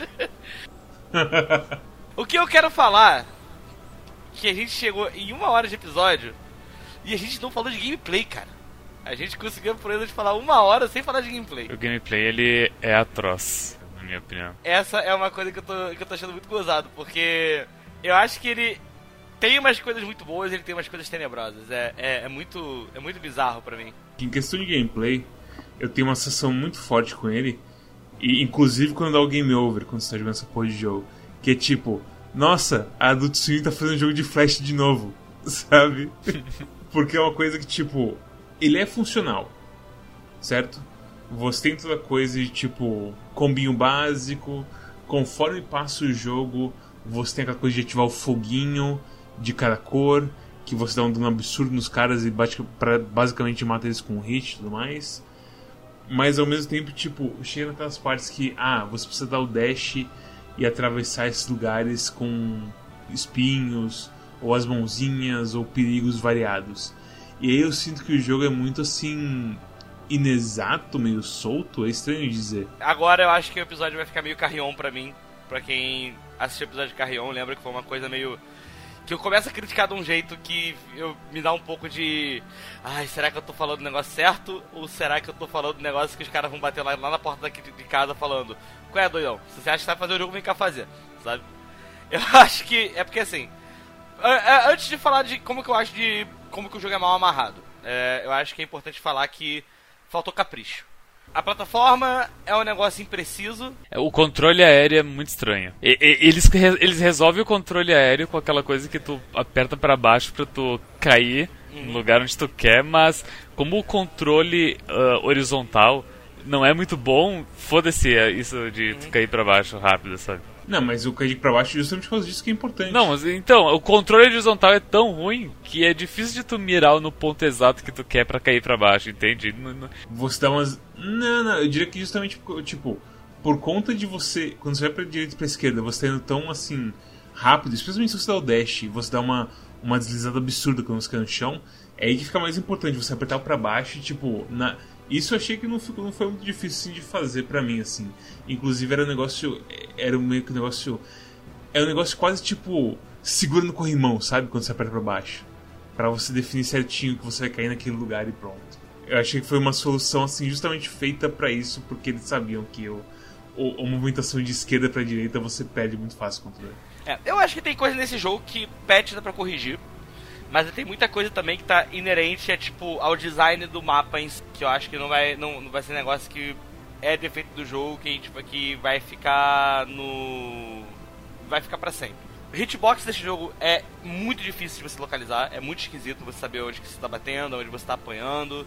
É... Especialmente pelo fato de que você tem muitos inimigos que você tem que atravessar eles com o dash. Isso. E aí bater neles, e muitas vezes essa hitbox não é te, te trai de um jeito bem final. É, assim. eu, eu acho que o Dash não tem frame de vulnerabilidade, né? Tem. Não, ele eu, tem. eu sentia que eu tinha, tá, eu tinha que estar tá sempre fugindo do da, da hitbox do, dos inimigos para poder fugir não, dos ataques. O, o frame de invencibilidade existe, só que esse que é o negócio. Eu não sei quanto tempo que esse frame demora ou aonde que tá o rushbox dos inimigos, porque você também toma dano por contato. Né? Ou então o negócio do dash ele te deixa imune contra os inimigos, mas não contra os ataques, sei lá. É, é muito estranho, é, é muito esquisito. Eu acho que é imunidade mesmo, assim. Só que o jeito que funciona, onde os hitbox estão, é muito torto.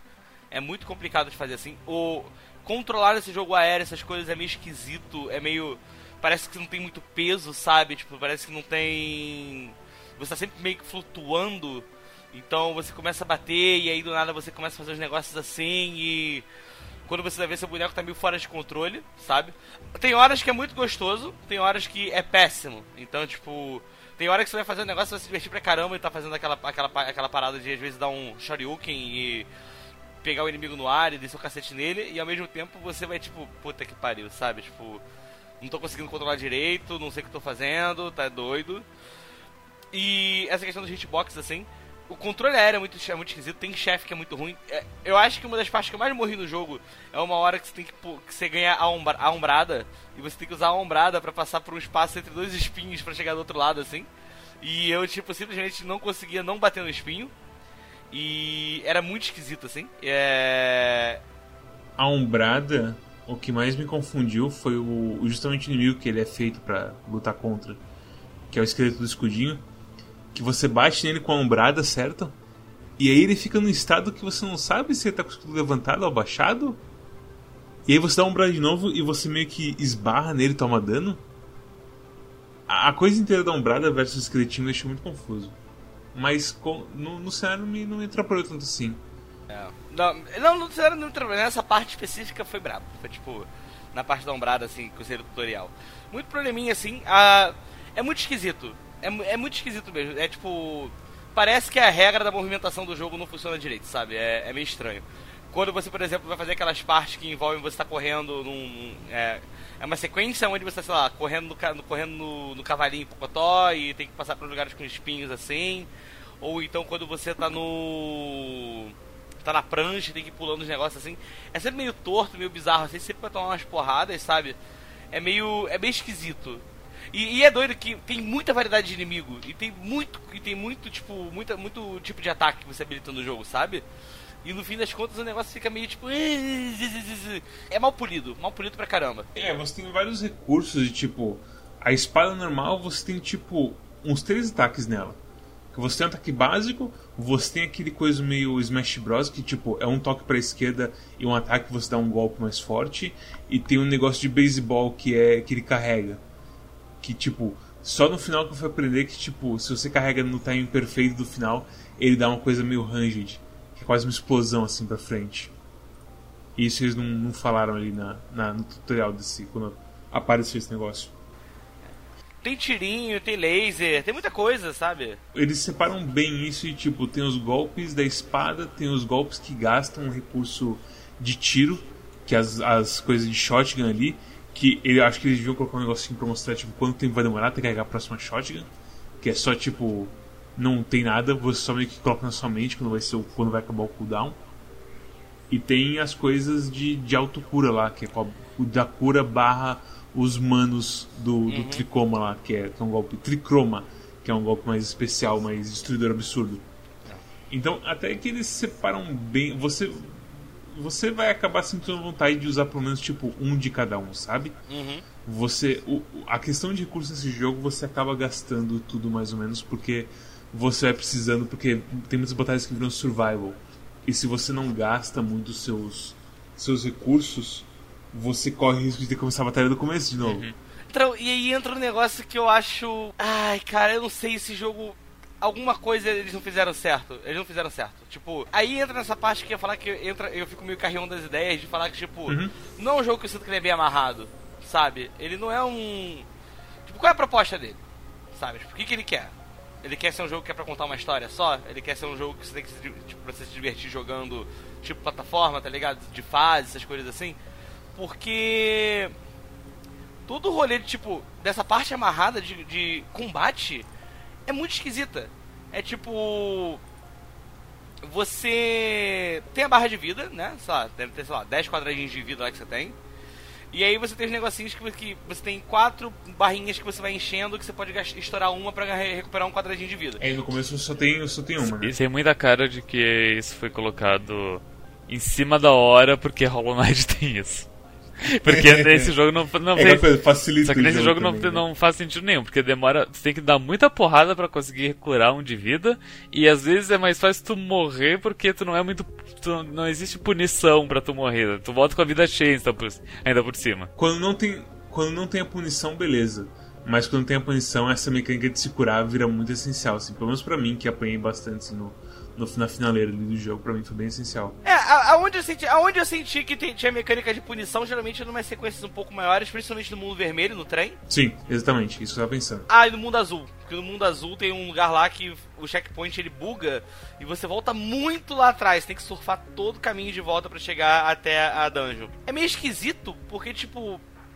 Tá, que. que qual que é, tipo, o que você quer que a gente faça, sabe? Tipo, é pra ter um desafio nesse combate, é pra você sentir raiva de estar tá morrendo, essas coisas assim, sabe? Tipo, é, é, é, meio esquisito, não sei, é muito. Parece que alguma coisa não tá casando ali, sabe? Tipo, no, na recompensa e risco e recompensa, essas coisas, é, é muito estranho. E eu, eu, eu, sendo bem direto ao ponto e sem nenhuma análise profunda, o combate não é gostoso, eu não, não, não gosto de, do combate desse jogo. E quando tu tem que avançar de uh, região A para região B no jogo e tem um monte de inimigo no caminho, se, se não for aquela, aqueles momentos de tipo, ah, agora você tem que matar todos esses inimigos para, para senão tu não avança porque a tela está travada. Se, se, tem só uns inimigos no caminho, eu, eu ignoro, porque eu não, eu não quero não quero lutar, é, é chato lutar, e demora demais pra, pra matar os inimigos, e nem tem nada de tipo deles droparem um recurso para ter uma cenoura na minha frente, sabe, pra me motivar a matar. Quando não é as arenas que você é forçado a lutar, você meio que só dá o dash através do, dos caras, sabe? Porque existem jogos onde os inimigos, enfim, eles dropam moeda, recurso, enfim, e e daí chega num ponto do jogo onde tu já tá praticamente maximizado com todo o dinheiro que tu precisa, mas continua matando os bichos porque simplesmente é divertido o combate. E não é o caso desse jogo. Esse jogo é muito assim, de, tipo, eu tô fazendo o que ele o, o que é preciso, basicamente, sabe? Porque quando entra na parte da coisa azul, que tem o negócio do da disquetilha, que você vai surfando por aí, e eu me perdi umas vezes, eu fiquei muito amado com esse jogo, assim, muito é, Eu não consegui me perder, mas achei extremamente desagradável a exploração. É porque eu tava procurando pelas memórias, né, nessa parte do azul. E tinha uma coisa meio que o, perso que o personagem disse, que no início eu tava, tipo, explorando tudo, até porque eu sou bem rato de fazer 100%. Mas é quando me caiu a ficha que era linearzão, eu só. Ah, uhum. eu, eu, perdi o tesão da coisa, né? eu só queria realmente a, correr de ponto A até ponto B o mais rápido possível. Então, o que aconteceu comigo foi assim: é, tem a coisa da, da, primeira memória do criador, que é o backup flop disk, acho que eles chamam, até no PTBR eles chamam disso, não lembro agora como que era o nome. Mas o que aconteceu comigo foi que, tipo, o que aconteceu comigo foi tipo, na primeira e na segunda área eu encontrei, de boa. Eu acho que eu usei um guia na segunda área, até, porque eu já sabia. Porque se, e se eu não tivesse usado um guia na segunda área, eu tinha perdido. E aí na terceira área, eu mesmo usando guia não estava conseguindo encontrar. Por conta de tipo. É, é, meio que igual. Certas partes do, daquele mapa da área, do, da área azul são iguais. Especialmente quando você está na névoa e na porra da água e é tudo tipo. Mesma coisinha várias vezes. E eu achei, tipo, ah, eu preciso passar um pouco mais. E eu fui pro chefe da área. E eu passei pelo chefe da área e eu fechei a área. E a área você não pode voltar pra ela. E aí eu perdi a memória que eu queria encontrar, que tipo, tava me fazendo explorar o jogo mais. E aí foi tipo, foi a mistura de explorar uma área que, que eu tava me perdendo, a falta de mapa, eu ter perdido uma coisa não ter backtrack, que eu falei, tipo, ah, eu vou só fazer o essencial aqui. Porque, tipo, é, o jogo não ajuda você a ajudar ele, sabe? E, tipo, eu quero me divertir, eu quero explorar as coisas, mas, tipo, ei, faça isso do jeito mais, assim, doloroso possível. E que, sei lá, é uma coisa meio que É, é, é, porque assim, volta tudo que você falou ali no começo que você estava falando agora, Cosmos. De que, tipo, as coisas não casam e por conta das coisas não casar, eu sinto que qualquer coisa que eu faça ali meio que, tipo, eu não me sinto muito assim, eba, vou fazer a coisa, tipo, ó oh, não, tem uma área de combate forçado aqui, droga. E se não for nada forçado, eu só passo por cima. É, é estranho. Sa sabe o que, que, eu, que eu acho que rolou com esse jogo? Assim, uh, suposições, né? Suposições. Mas eu tive uma vibe muito Another World quando comecei esse jogo. Uh, Another World, Another World. Mas que é aquele. Visual, assim. Hã? Mas pelo visual e os pixels e tudo mais. Você tá falando do Out of This World, né? Acho que sim. É, Another World, isso. Não, Outer World é outro. Outer World é o. aquele que a, na tela, na arte, tipo o, o, boneco de camiseta preta com os braços abertos. É, Out of This World. É, é isso aí que o personagem falou. É, flashback do Mega Drive é igualzinho também. É, exatamente. Another World que eu conheço como. Não, pera. É, perdão. É, você está correto, eu estou errado. É Another World. Que o segundo que é o que coração. É Out of This World, então? Out of This World é, é a capa do Super NES do jogo? Não. Olha, gente, estamos todos certos. Vamos lá. Todos somos vencedores. É o nome do jogo no, no, no Estados Todo, Unidos. Todos somos vencedores. por, que os caras, por que os caras fazem isso? Ó, Out of This World era no Super Nintendo. Another World provavelmente era do PC. Mas Nossa. ou a gente pode usar o flashback no Mega Drive pra todo mundo Não, todo mundo fica igual. Então, é so, sobre essa coisa de parecer com Another World, é assim, é, ele parece muito flashback porque ele é assim, você entra num mapa fechado, você está numa área. Nessa área você vai ter que achar algumas chaves para progredir. Em alguns lugares vai ter umas arenas obrigatórias de combate. E o combate, ele, de fato, assim como o Storm falou, não é o ponto alto do jogo. Ele não é satisfatório. Só que não, é, para não confundir o pessoal que está ouvindo, é, o jogo não tem rotoscopia, tá? Não é aqueles movimentos que são capturados. Ele é, ele é movimento de jogo de plataforma. Pula bem alto, faz espadada bem ampla. É, é, bem, ele é caricaturado, os movimentos não têm rotoscopia, mas eles têm movimentos bem complexos, né? Ele balança o braço mesmo, ele faz uma espadada. Eu só tenho 7 anos, o que é rotoscopia? Rotoscopia é quando você tira um monte de fotos da pessoa e desenha em cima da sequência de fotos. Então fica aparecendo. É, é, se você assistir aquele desenho antigo do Senhor dos Anéis, ele foi feito assim. Você tira, você, você, você tira um monte de. Ah, o Prince of Persia. O, o Prince of Persia é um exemplo de rotoscopia. O, o, criador tirou um monte de foto do irmão dele se movimentando e desenhava em cima. Eu assisti o desenho das meninas fazendo anime, o Eizouken, e, e fala sobre isso. Que é, que é, que é o desenhista, ele, ele costuma ter uma espada que ele, que ele só fica, tipo, girando ela em posições para tipo, ver como que fica a posição de alguém segurando uma espada para poder desenhar. Mas, é, assim, então, tirando a parte do movimento do, do personagem, o cenário lembra muito por causa da estética, mas o jeito que você se movimenta e o jeito que você luta é totalmente diferente, né? O, o Another World, lá, o Out of This World, o, o, combate era ruinzinho também, mas era aquele soquinho de nunca briguei na vida, aquele pulinho de eu preciso, é, eu preciso perder 40 quilos, sabe? Tipo, é, não, é. Sabe aquele Lester do Super NES? É tipo aquele movimento horrível. É, é, então, é, é, já esse jogo não. O personagem pula alto, ele dá dash, ele dá é, cambalhota, ele faz um monte de coisa, só que é, não é, o pessoal não gostou muito, não achou muito satisfatório. Eu acho que o principal problema nas lutas é o hitbox. O hitbox é bem, bem falhado. Tem um chefe, é quando você vira um, um, robô, quando você vira um robô, o cavalo robô lá e luta com outro robô, é, nesse chefe, o hitbox da espada do chefe é todo bugado. E a sua esquiva não funciona direito quando você é o robô. Cria mais pesadão. O iframe é diferente. Eu já consegui calcular o iframe da, da esquiva. Vocês estavam falando, existe um iframe e eu já consegui calcular. Eu sei quando que é, assim, na minha, na minha cabeça. Memória muscular. E já pro, pro robô não funciona bem. E o hitbox da espada do, do, do, do chefe é um mistério até hoje, assim. Então, é um mistério. É, é vamos deixar para a posteridade aí, quando esse jogo virar um é. cult, as pessoas vão escrever é. sobre isso. Mas por que, que eu fiz a comparação? Não tá falando, não tá falando nem só pela, pela estética, assim. Tava falando mais porque. Qual, qual era o negócio que eu tava sentindo? Porque parece que esse jogo. Ele é dois gêneros diferentes, assim, e ele, tipo, ah. Gente, podia ser um jogo que podia ser muito bem ser um adventure, alguma coisa assim, sabe? E aí, no meio do processo, eles falaram: hum, e se a gente botasse. combate? Ou então, tipo, ah, vamos fazer Metroidvania, mas tá difícil de contar a história. Então vamos fazer, sabe, tipo. Fica, é um limbo meio esquisito. É, Sabe o fica, que acontece, o, o Cosmos? É o seguinte, é, é, um adventure, tá? O pessoal lá, pelo menos, definiu para mim como sendo um adventure. Só que você imagina assim, quando você adiciona combate no, no adventure, você tem duas, do, dois objetivos. Ou você quer aumentar a diversão, ou você quer aumentar o desafio, né? E pelo feedback que a gente está tendo de todo mundo que jogou, não aumentou a diversão. Ele só adicionou um elemento de desafio. Porque teve alguns chefes que eu realmente eu precisei ficar parado ali. Eu acho que talvez a proposta deles na inserção do combate, não sei se eles queriam aumentar a diversão. Uhum. Mas o que eles conseguiram foi só adicionar desafio. Porque só achar as chaves é. Ou frustração também. Então, mas é uma coisa que eu ia falar, porque eu acho que é um desafio também, que é um desafio que é um desafio raso. Porque é aquela coisa.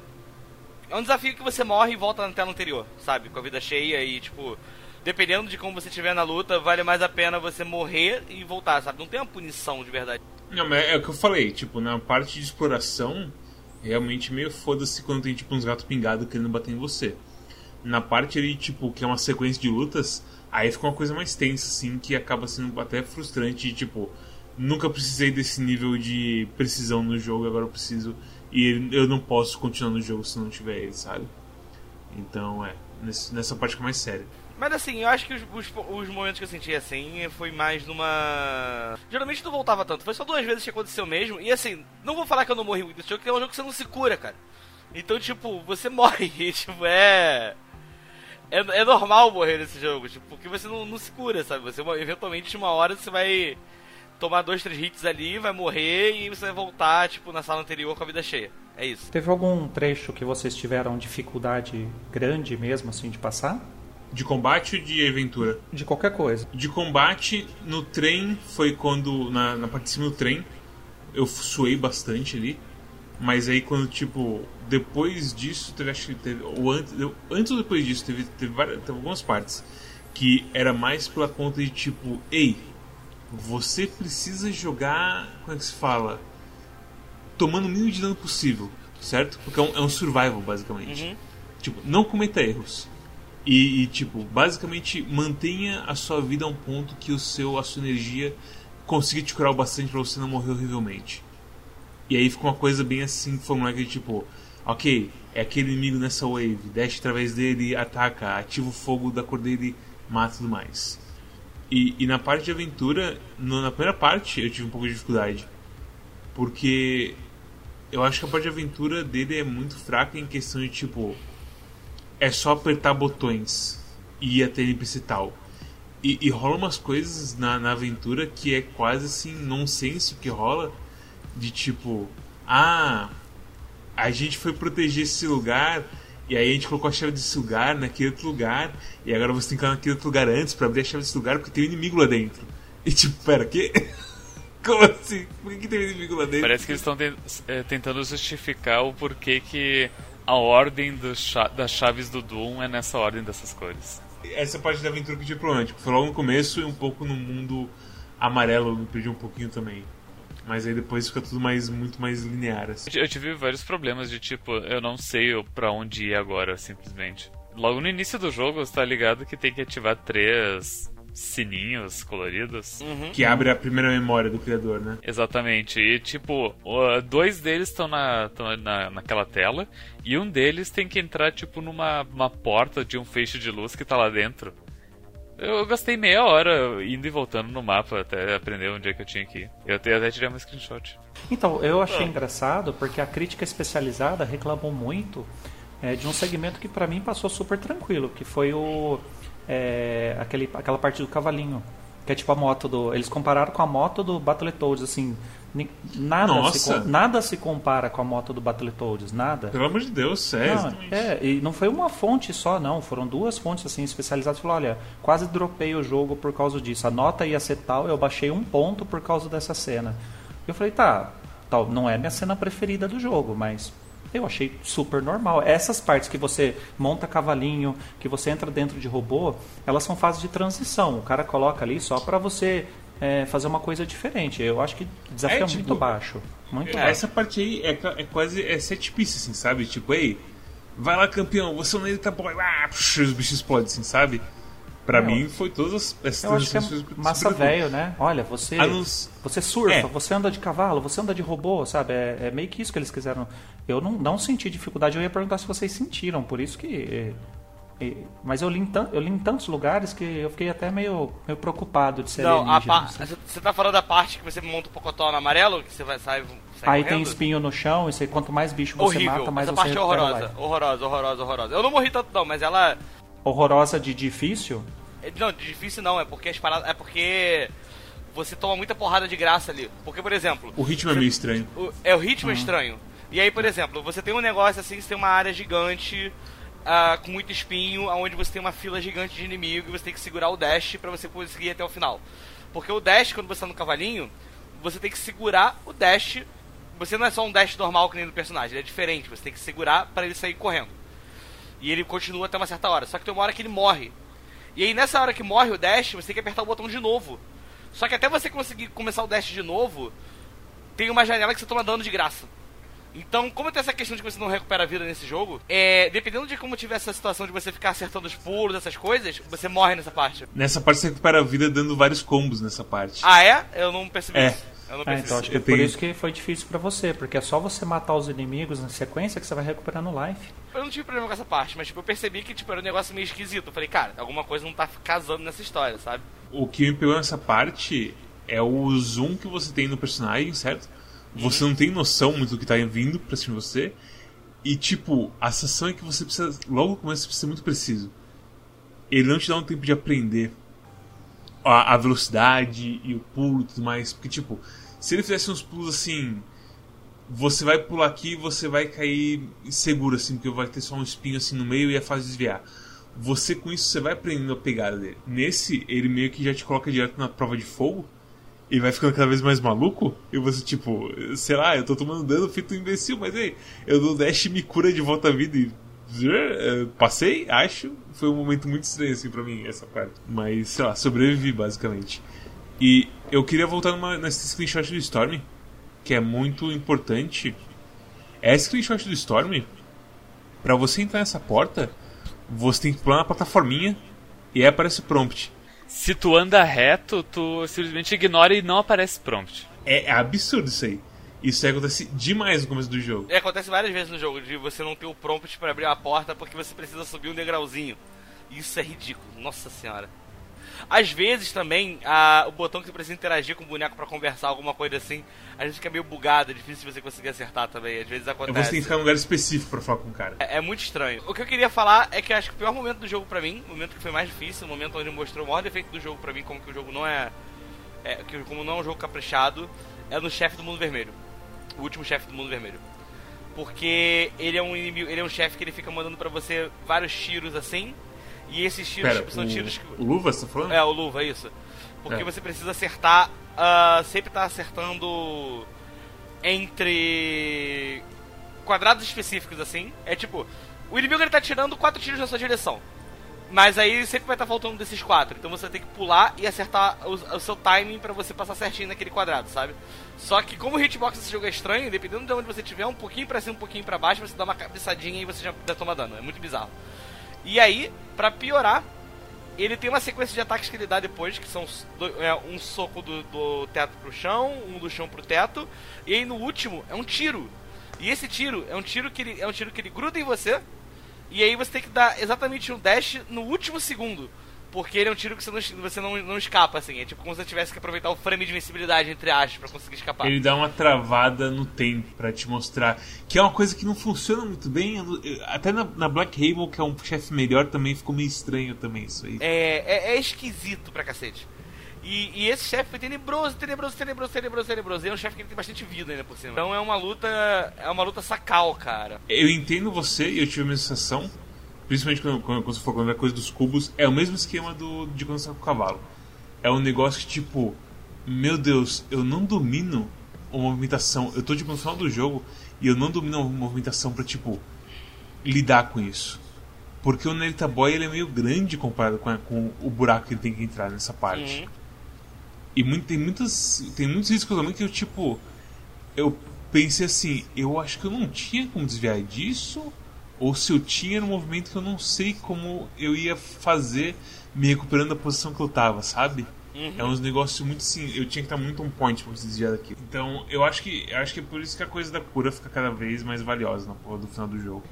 Porque ali é caixão se você não tivesse aquilo. Tem muito. Cara, e não é nem isso, tipo, não é nem só essa coisa dos cubos, mas tipo, quando ele dá aquela coisa do soco que vem de baixo para cima, de cima para baixo. É muito assim. É muito. Ei, a animação tem que ser hitbox também. Porque ele soca o chão, sai aquelas coisas pro lado, e aí tem tipo um efeito de gota quando ele puxa o punho dele do chão, que também dá dano. E tipo, metade da porra da tela fica completamente inacessível para você enquanto tá rolando esse negócio. E a movimentação não é das melhores. é, então, e logo depois o chefe vai dar aquela mãozada pra cima que é mega rápida também. Então, tipo, com o tempo você aprende, mas é uns negócios que, tipo, eu meio que tô rolando minha cara no dano aqui e é isso aí, gurizada. Não tem outro jeito, sabe? É, é muita coisa, muito, muitas coisas pulando na tela nessa parte e como o senhor falou, a movimentação é das melhores pra você tancar isso tudo. Que é uma pena, porque eu gosto muito desse jogo. Mesmo com esses defeitos todos, eu gosto dele. Só que, porra, quando você começa a pensar nos defeitos dessas coisas assim, é meio. Ah, sinceramente, queria que tivesse sido mais caprichado assim. Mas é o que? Primeiro jogo dos caras, né? Estamos com 1 hora e 35. Vocês têm algo mais para falar? Antes das recomendações? Uh, cara, sei lá esse jogo. Eu sou uma pessoa muito feliz. Eu não sou feliz. Ok. Personagem? Eu tenho muitas coisas para falar sobre esse jogo, só coisas boas. não, é, não, eu acho que a gente discutiu os principais pontos. É, é, é legal ver que a gente tem uma percepção às vezes diferente de uma mesma coisa. Uhum. E tudo é, acho que é influenciado muito pelas experiências de jogo que a gente teve e principalmente o que se esperava dele, né? Eu pra, eu comentei com, com o Mads, ele falou, mas o que, que você esperava desse jogo? Ele falou num tom, mas o que, que você achou que era, né? Eu falei, olha, quando anunciado, eu pensei que era um jogo de plataforma e que o combate fosse uma coisa meio beaten up, né? Me parecia que ia ser uma coisa assim. Hum. É, ou um hack slash, mas é, diferente. Não, não, de, não desse, do jeito que foi apresentado. É, eu não digo assim que, que, não, que não foi bom, assim, mas ele tem muitos problemas. Eu acho que tem coisas que. Eu não sei se eles vão corrigir. Essas coisas de, de hitbox, essas coisas de, de iframe. Eu não sei se vão corrigir ou se você que tem que git good, assim. Esse, esse boss uhum. que vocês tiveram muita dificuldade, é, vocês estavam empolgados no, falando, não, porque pula, porque não pula. É, eu, eu acho que foi o lugar que eu mais morri no jogo. Eu devo ter morrido assim, a primeira Sério? vez, sem brincadeira, eu devo ter morrido umas 30 vezes nesse boss. Mas, é, mas depois, quando eu joguei agora no PC, eu não morri nenhuma vez. Porque eu entendi. A, a, eu gosto muito de jogos onde você tem que decorar o padrão do chefe. E todos os ataques dele é possível esquivar fazendo. Só que tem que fazer associação de movimentos. E você tem que entender qual é o exato momento que, a sua, que o seu dash te dá o iframe. Se você não uhum. entender, uhum. você vai fazer errado.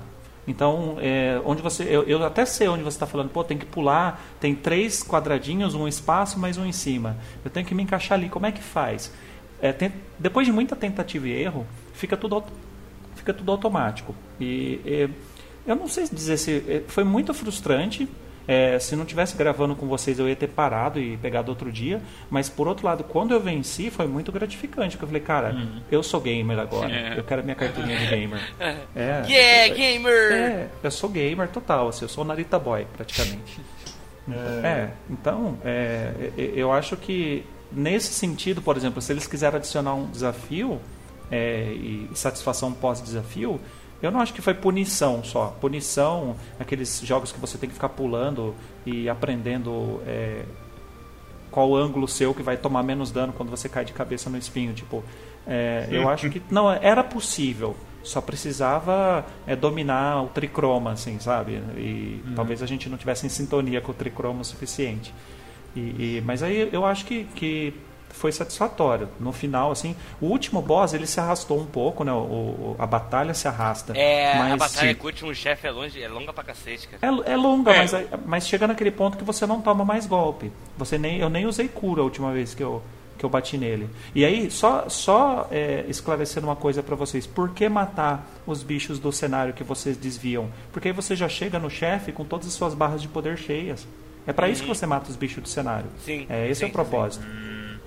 Eu fazia isso, acho que talvez por isso para mim também foi mais fácil, né?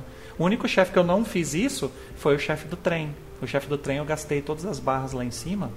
E é, daí... Antes tem uma parte fodida, não tem jeito. É. Mas os outros lugares eu cheguei com as barras cheias, isso foi muito é, reconfortante e ajudou muito no gameplay. Agora uma coisa que eu não usei pra nada, assim, usei para ver o que, que era só, é invocar os, os, os manos do tricroma lá, sabe, aquele ataque de área. Uhum. É tipo... E aí eu vou falar para vocês que eu acho que a minha diferença para vocês na parte do trem, porque eu levei a parte do de boa, foi essa. Que ali eu só spamei essa porra e foi super rápido. Ao invés de segurar, você usou a energia deles. Aham. Uhum. E aí é. eu passei. É, eu, não, eu nem lembrava de usar isso aí. Eu, eu usei algumas vezes a, a, Você escolhe uma cor do tricroma, se você escolhe, sei lá, o azul, você, você dá hit kill nos bichos azuis, né? Mas você também toma uhum. mais dano. Eu usei isso algumas vezes, mas depois eu, fazendo a minha matemática, eu achei que não valia a pena. Porque eu já tinha decorado os padrões, só ficava um pouco mais compridas as lutas, né? Então eu parei de usar uhum. depois de um tempo. Já os ataques de área lá, eu usei só para ver o que, que era e não mexi mais. Porra, lembrei de negócio agora. Desculpa. Pode falar? Minhocão. É, aquilo lá tá bugado, né? Pera. Pera, qual? É uma. É, parece uma sanfona. Ah! Ele é uma porta sanfonada, ele, ele projeta. Você tem que acertar ele no ângulo certo e depois ele puxa você, mas eu sentia que o hitbox para acertar ele era um pouco arbitrário, né? Era muito próximo. É arbitrário e você conseguir ficar fugindo dele, ficar te puxando é bem difícil. Eu não vou falar que é impossível que ele conseguir, mas é tipo, parece que é alguma coisa que eu tô fazendo errado o tempo todo, porque eu não consigo fugir de verdade. Quando tem a coisa de cor, quando ele tem um foguinho na cabeça dele, ele fica trivial, velho. Ele fica trivial, mas se você erra também, em compensação, você morre com um golpe. Ah, não, mas é aquela coisa, it's fine, você vai voltar um pouquinho. E depois que eu peguei o jeito, que é quando você tiver com o negócio da cor, é só você chegar dando o Shoryuken. Shoryuken, geralmente, você acerta sem tomar dano. Só que mesmo assim é é desagradável. A primeira vez que eu lutei contra ele, eu fiquei eu estranhei demais, velho. Eu achei que eu tinha quebrado alguma coisa no jogo, porque eu fiquei meio que grudado nele, não conseguia fazer porra nenhuma. A primeira vez que eu enfrentei ele, eu achei que o dano dele, que a vida dele era. Ela ia perdendo, tipo, mesmo com o checkpoint assim, o jogo tava mantendo ele com menos vida. Porque teve uma hora que eu simplesmente dei três porradas nele e ele morreu. Eu fiquei, cara, será que esse bicho, tipo, ele tá acumulando dano? Tipo, tem que ficar batendo nele várias vezes, alguma coisa assim? E aí foi meio esquisito, assim. Recomendações? Temos mais recomendações. Quer falar alguma coisa, personagem? Você é nosso convidado, você também quietinho. Não, não, não quero não. Eu. Eu vi vocês batendo muito no meu menino já, tô meio chateado. É, que nem o. Como é que é o poderoso chefão? Olha o que fizeram com, o meu menino. É. Eu, eu, ia falar que aquela. Eu ia falar que aquela, eu ia falar que aquela luta do Rock Lee, Gara e que tá o Rock Lee no chão depois já tá quebrado com areia, que o cara vai quebrar assim e o sensei do cara do Rock Lee vai no caminho e fala: Para de bater no meu menino, sabe? Aí é. o Rock Lee é o Narita Boy. Como você se sente, personagem, com que os dois jogos que você trouxe aqui, primeiro Cyberpunk e agora Narita Boy, os dois quase deram ataque pipilético na gente. Então, né? Eu, eu, eu, eu acho que eu, eu venho para causar, né? Eu não venho para eu, eu, sou tipo o Charlie Brown Jr., eu vim para confundir, eu não vim para esclarecer, né? Então. É, é, é. não, eu não sei. É, eu, eu, eu sempre gostaria de que todos nós de mãos dadas falássemos, nossa, todos nós amamos esse jogo, né? Que, mas eu acho que, é, que a pior coisa para você ter opinião própria, né? Assim, é, é, você se deixar levar pela opinião alheia, né? Então, mas eu acho o que eu gosto muito aqui do Quack é que assim eu falo, olha, eu gostei, eu gostei disso, daquilo. Ah, não, para mim isso aí é odioso e segue a vida. É, cada um coloca o seu ponto de vista porque é, talvez isso confunda um pouco quem está assistindo, né? Fica, ah, mas então, no final das contas, eu saí daqui sem saber se é um jogo bom ou não. Mas eu acho que a gente tenta deixar bem claro é, o nosso ponto de vista, né? Qual é o nosso background também? Que tipo de gamer que você é? Um gamer casual, um gamer que gosta de jogo de ação, você é um gamer de RPG, você é um jogador de Fallout 76, o que, que você é nesse mundo, né? Uhum. Quem é você? É, a, a, proposta do Quack é inspirada em uma coisa que Jeff Gersman falou na época que ele fez o site lá com o pessoal dele, que é o Giant Bomb. Que é tipo, é, é você ter a coisa de personalidade junto da review para você justamente acontecer isso. E você reconhecer a pessoa junto do jogo e aí poder ajustar suas expectativas e tipo, ok, eu sei que Mads não gosta de puzzle, então se ele gostou de jogo de puzzle, ah, provavelmente coisa boa que tem aqui, sabe? Esse tipo de negócio básico, mas que, tipo, demora um tempo até ser estabelecido e tudo mais. Então é, é isso, basicamente.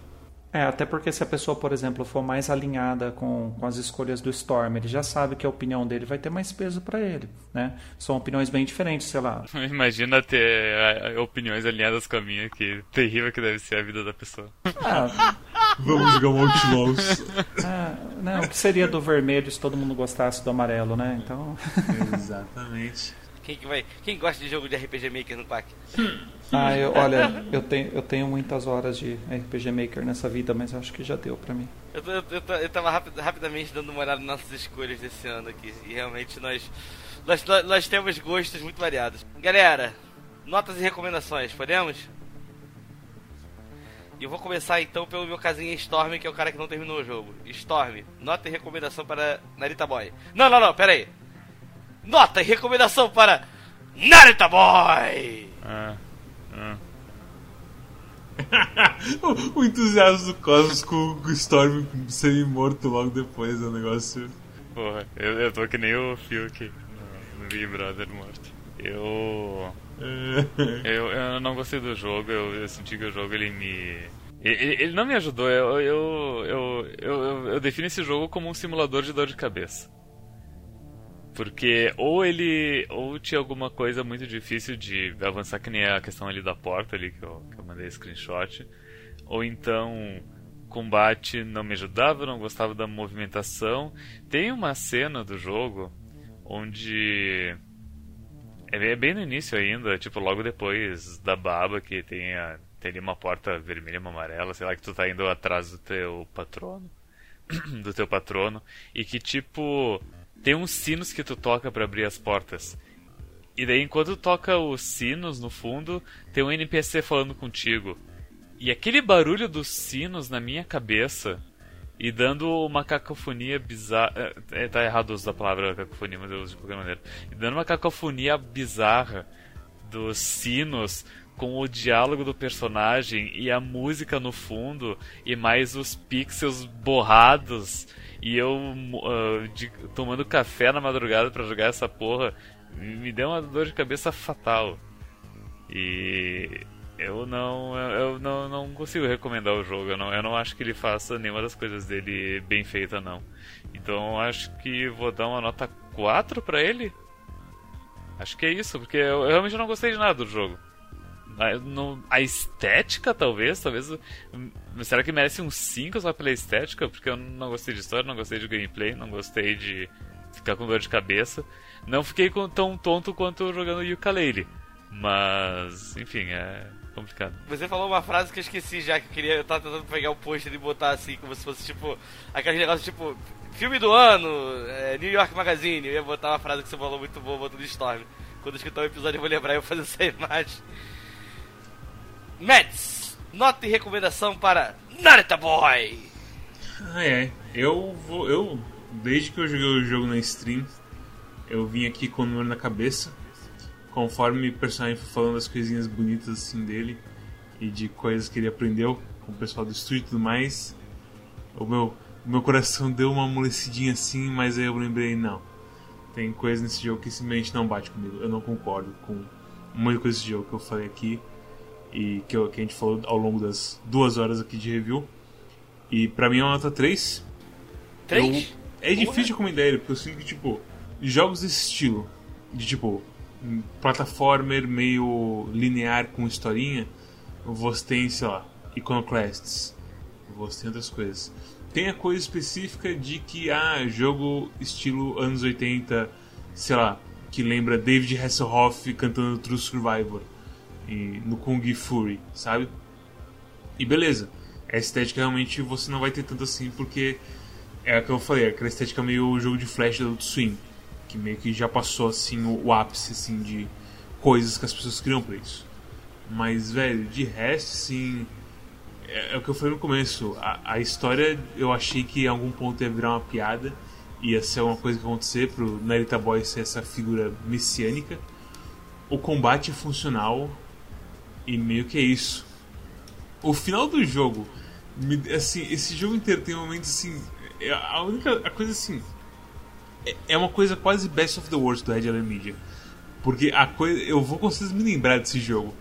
Porque tem umas partes no final que é quando eles colocam, tipo, fazem aquela coisa do gênero que ele pega o, o programa Beaten Up, que tipo, nossa, eles estão basicamente anunciando o gênero da sequência do jogo. E um outro spoiler que eu sei, eu tô falando aqui, mas eu vou cortar no final, eu sei que, spoiler, eu sei que Storm não vai se importar com spoiler, é o fato de que no final a porra. Eu fiquei muito de cara nessa parte, eu fiquei muito assim, caralho, esses caras são completamente foda-se. Coisa toda que eles estavam construindo e ensinando sobre, tipo, sei lá, abandono de pais e emoções e tralalá, assim, sabe?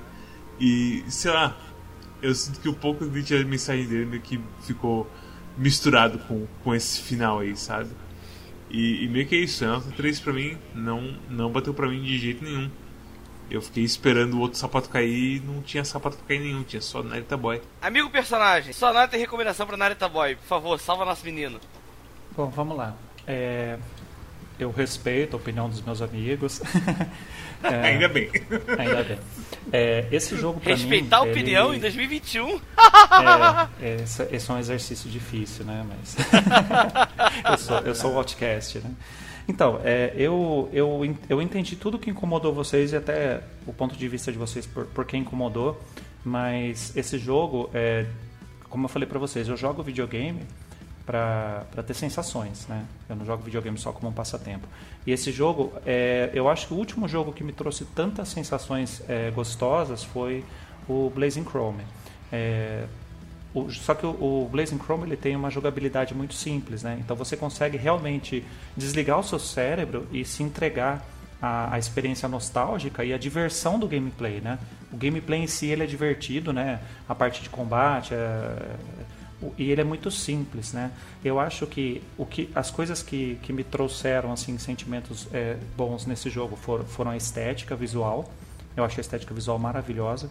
É, os sprites de, de personagens eu não gosto tanto, mas assim os cenários são muito bonitos e as animações são muito fluidas. Eu gosto muito de pixel art, né? Então é, eu apreciei muito. É, eu acho que o, a música, é, graças a, a, ao auxílio do meu amigo lá, eu, eu pude ter um, uma visão diferente do que eu e poder apreciar de forma diferente até músicas de outros jogos, né? Acho que foi muito enriquecedor assim essa experiência. Ter jogado esse jogo foi legal porque me abriu, é, eu fiz um, um cursinho preparatório de trilhas sonoras de jogo, né? Então eu gostei muito e só que assim, tem coisinhas que me incomodam que eu acho que poderia melhorar, mas não, é, não chega a ser ruim. Ela desperta bons sentimentos e só que em alguns momentos não casa bem. As, as trilhas atmosféricas são muito boas, né? Conforme eu já, já havia é, é, comentado. Então a música também é muito boa, mas assim, eu acho que o que me trouxe mais alegria e, e, e mais diversão foi a parte gráfica, né? A parte de jogabilidade não é tão boa, tem aqueles problemas de hitbox. Eu acho que o combate deveria ser mais simples, deveria ser uma coisa mais simples, menos mecânicas. Eu não gosto de jogo com mecânicas excessivas e esse jogo aí ele tem mecânicas excessivas para a proposta dele. Eu acho que deveria ser só é, mais divertido e menos complicado. Então o combate fez perder um pouquinho de pontos para mim. É, e a parte mais fraca do jogo para mim é a história. Eu não gostei, tá? É, eu não gosto muito desse lance paizão e filhão. É, não gostei. É, paizão ausente a vida inteira, de repente, ah, agora nós somos best friends, vamos salvar o mundo. Tipo, é, eu achei meio é, é, meio estranho, até porque ressoou com algumas coisas da minha vida particular que, que, que não bateu legal. Então, a história, bom, legal que ela provocou sentimentos, né? ela de fato provocou sentimentos, né? Foi bem sucedida nesse ponto, mas não foram sentimentos agradáveis para mim. Então, eu não gostei da história, né? Não, não, não, não recomendo, assim, como melhor história de melhor é, roteiro, né, de 2021. É, mas eu gostei muito. É, a minha nota é, geral para o jogo é nota 9. Eu dou nota 9 para ele. Só perde pontos para mim por causa da história que eu não gostei e por causa da, da parte de combate que eu acho que poderia melhorar um pouquinho. E, eu, e o preço dele, a gente não falou muito de preço, né? Porque até vocês falaram da, da, da que tem gratuitamente. Na Steam, é. na Steam ele está R$ 74,90. No Switch ele está 25 dólares, que dá mais ou menos cento e poucos reais, né? É, os jogos Switch são muito caros. É, Mas assim, é, pro tanto de horas que ele vai te proporcionar de diversão, talvez ainda esteja um pouco caro em ambas as plataformas. Espera uma, em termos de preço, eu recomendo esperar uma promoção. Eu acho que está um pouco caro. Eu comprei nas duas plataformas. É, eu não me arrependo, para mim foi, foi, uma, foi válido. Porém, eu acho que se você ficou meio em cima do muro, espera um pouquinho. Logo vai ter alguma promoção aí. Espera pelo menos uns 40% de desconto, que aí eu já recomendaria. Mas no preço que está atualmente, eu acho que nenhuma das plataformas está um preço compatível com as horas de diversão que você vai ter. Embora para mim tenham sido é, horas de muita qualidade, né? Mas como né, pra, só para conferir, não compre. É, espera um pouquinho, espera uma promoção. Então eu acho que a minha recomendação é essa. E se você é um gamer old school, assim, se você jogou lá no VGA antigão, se você jogou é, o Another World ou mesmo o Out of This World, é, eu acho que você vai gostar do, do jogo. Por. É, pela, é, pela atmosfera, não pelo gameplay, porque o gameplay é diferente, não é Prince of Persia. É... Quando você fala gameplay mais simplificado, que vem à cabeça é tipo as partes de tiro do Out of This World, sabe? Isso, é. Um botão de ataque, um botão de esquiva e, e tá lindo. Eu que era uma coisa que... muito mais cinematográfica, né? coisa, Isso, as partes de é. combate. Às sabe? vezes você resolvia com puxando uma alavanca que derruba alguma coisa é. no inimigo. Eu acho que eles poderiam ter é, ido para outro caminho, mas enfim. Hum a, a decisão está tomada e acho que não foi, a, na minha opinião, pelo menos para o que eu estava esperando, acho que não foi a, a melhor decisão assim. Poderia ser tipo um Vales, por exemplo, assim, uma lutinha só bater nos bichinhos até, sabe, com um pulo, um ataque, de repente um ou dois ataques especiais no máximo. Foi muito complexo. Aí, além de ter que ficar prestando atenção onde você vai levar a chave para colocar não sei onde, você tem que ficar prestando atenção em 70 ataques diferentes que você tem para fazer a mesma coisa. Então, eu acho que é complexo demais assim para um jogo desse tipo. Então, o combate acho que é onde ele, ele me perdeu mais assim. Mas ainda assim recomendo. É nota 9, é, é um bom jogo e pretendo jogar mais uma vez ainda porque faltou uma conquista. Faltou, eu Qual? passei eu tenho que apertar um, um, botão de um símbolo vermelho lá que eu esqueci de pegar. Eu passei por ele, mas eu, eu não sabia que clicando nele dava uma conquista.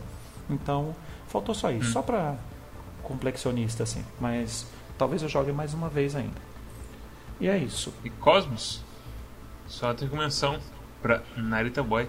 Narita Boy! É. Dá pra sentir o meu cansaço chegando de sono na medida que tu grita Narita Boy. Tá, cada, cada Boy que solto nesse episódio tá mais triste. Se você for eu, esse jogo é um 7. Se você for Cosmos, você foi exatamente eu, a minha existência. Ah, pera. O meu gosto, o meu norte. Ah, tá. Mas você não é eu. Esse que é o problema. Eu, eu gosto desse jogo pra caralho.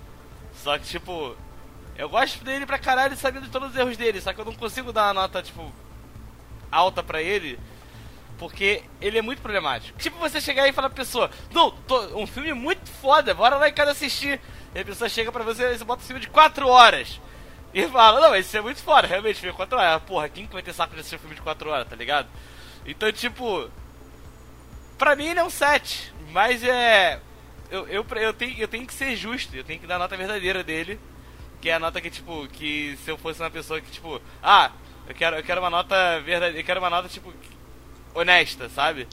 E a nota honesta pra mim é 5. É tipo, de verdade, assim. Porque. Tipo, essa é que, assim. Você, você com Cosmos, você dá 5, você não dá 7, então. Não, eu, eu. Pra mim é um 7, mas eu tenho que dar 5. Por que você tem que dar 5? Eu tenho que dar 5 porque é. nem quente nem frio. Mas você gostaria de dar 7? Não, pra mim ele é um 7, mas só pra mim. Mas, mas pra, a ninguém. Nota de quem? Esse que é o problema. a nota de quem? Esse que é a, a nota é do. Tá, é 5, meu foda Não quero entrar nessa discussão. Tô muito tipo, cansado. É... Eu tô muito cansado! Não, eu tô muito cansado. Vamos lá. É 5? É...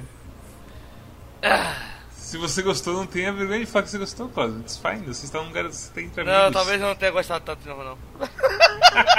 então tá muito. É, é a hora que a ficha vai caindo e eu queria ter gostado mais. Mas é foda, os problemas dele não dá, cara. É muito, é muito perfeito, sabe? Ele, ele, esse jogo sou eu. Mas você tá mais pra 7 do que pra 5. Não, mas não, não, não. Olha, não, não. O que eu tô querendo dizer é o seguinte: é porque é, você pode falar qualquer coisa desse jogo, você não pode falar que ele é feio. Entendeu? É que nem eu. Você pode falar, Cosmos é um babaca, mas ele é lindo. Entendeu? Eu posso fazer o Fetch Cosmos? Claro, só se você me chamar de lindo antes. Não. Então não vai ter festa não, acabou Não, o episódio, tchau. Você tem, tem, tem coisa mais pra falar? Não, tem, já falei tudo, que eu, eu falei pra cacete esse episódio, pô. Tô, tô, tô rouco já, olha só. Então é isso. O Cosmos é lindo, porque se não falar isso, não consigo fazer o fecha. Bem, se vocês também querem ser o. Se vocês também têm o poder do tricoma dentro de vocês... Tricroma, não tricoma. Se vocês também têm o poder do tricroma dentro de vocês, deixem um like, se inscrevam. Deixem um comentário falando qual é a cor do tricoma que vocês mais gostam. Tricroma. Seja o amarelo, vermelho ou azul.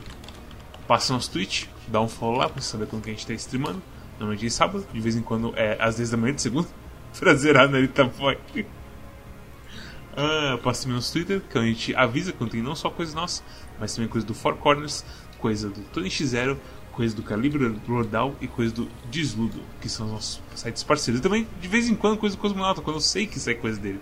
Porque normalmente eu não sei quando que sai coisa do Cosmonauta, porque não tem nenhum aviso O assim. Cosmonauta.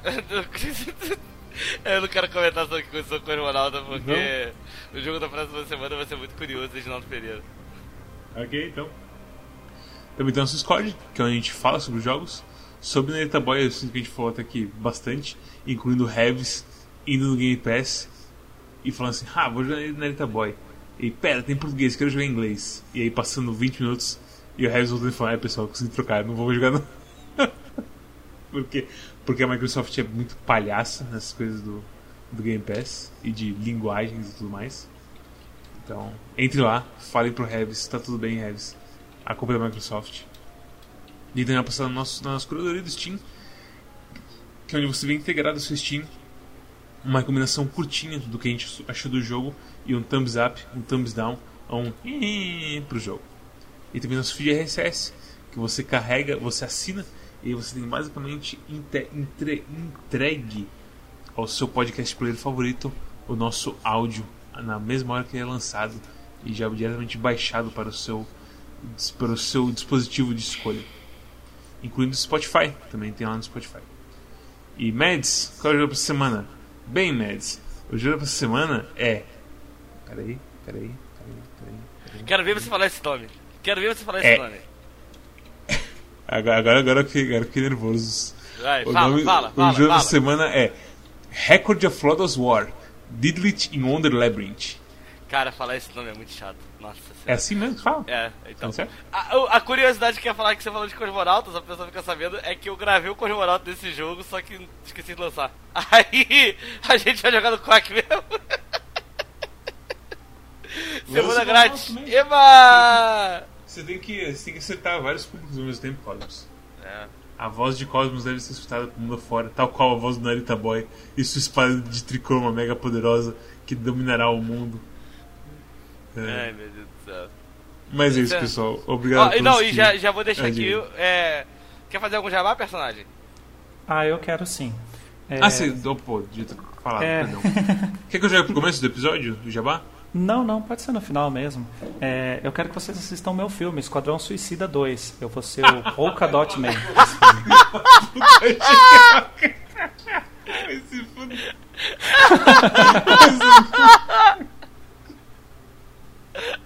Ah, acabou. Vai pra casa. mundo. Vocês não podem mais ficar aqui, não. É, é isso. Obrigado a todo mundo que assistiu e até a próxima. Tem algum jabá sério pra dar? Não, no seu- eu esperei o episódio inteiro pra falar isso. Ah, e, e semana que vem já tô deixando o convite do personagem aqui também, que o personagem já quer jogar Record of Lodoss War, Digilit in Wonder Labyrinth. E eu, eu estou aguardando esse seu convite desde 1990. É, exatamente. Da época, da, época, da época que os caras lançavam livro de RPG ainda. Mas é isso. Até a próxima. E tchau, tchau. Mas, Tchau. muito obrigado a todos. Tum, tum, tum. Tum, tum, tum. Tum, tum, tum. Turum, tum, tum, tum, tum, tum, tum, tum, tum, tum, tum. Tum, tum, tum. Tum, tum, tum. Turum, tum, tum, tum, turum, turum. Eu esqueci como que era Daft Punk, como que era? Você esqueceu como que dá? I want you more than anything in my life. Tu, tu, tu, tu. Tu, tu, tu, Ok. tu. É, é, essa era a música do Essa é outra, essa é John Cena. É, não, não, não, é tipo I need you more than anything in my life I want you more than anything in my life I miss you more than anyone in my life. I love you more than anyone in my life. Aí vem a guitarra safada. Tum, turum, tum, turum, tum, tum, tum, turum, turum, uau, uau, uau. Essa música é muito gostosa, escutem. Tchau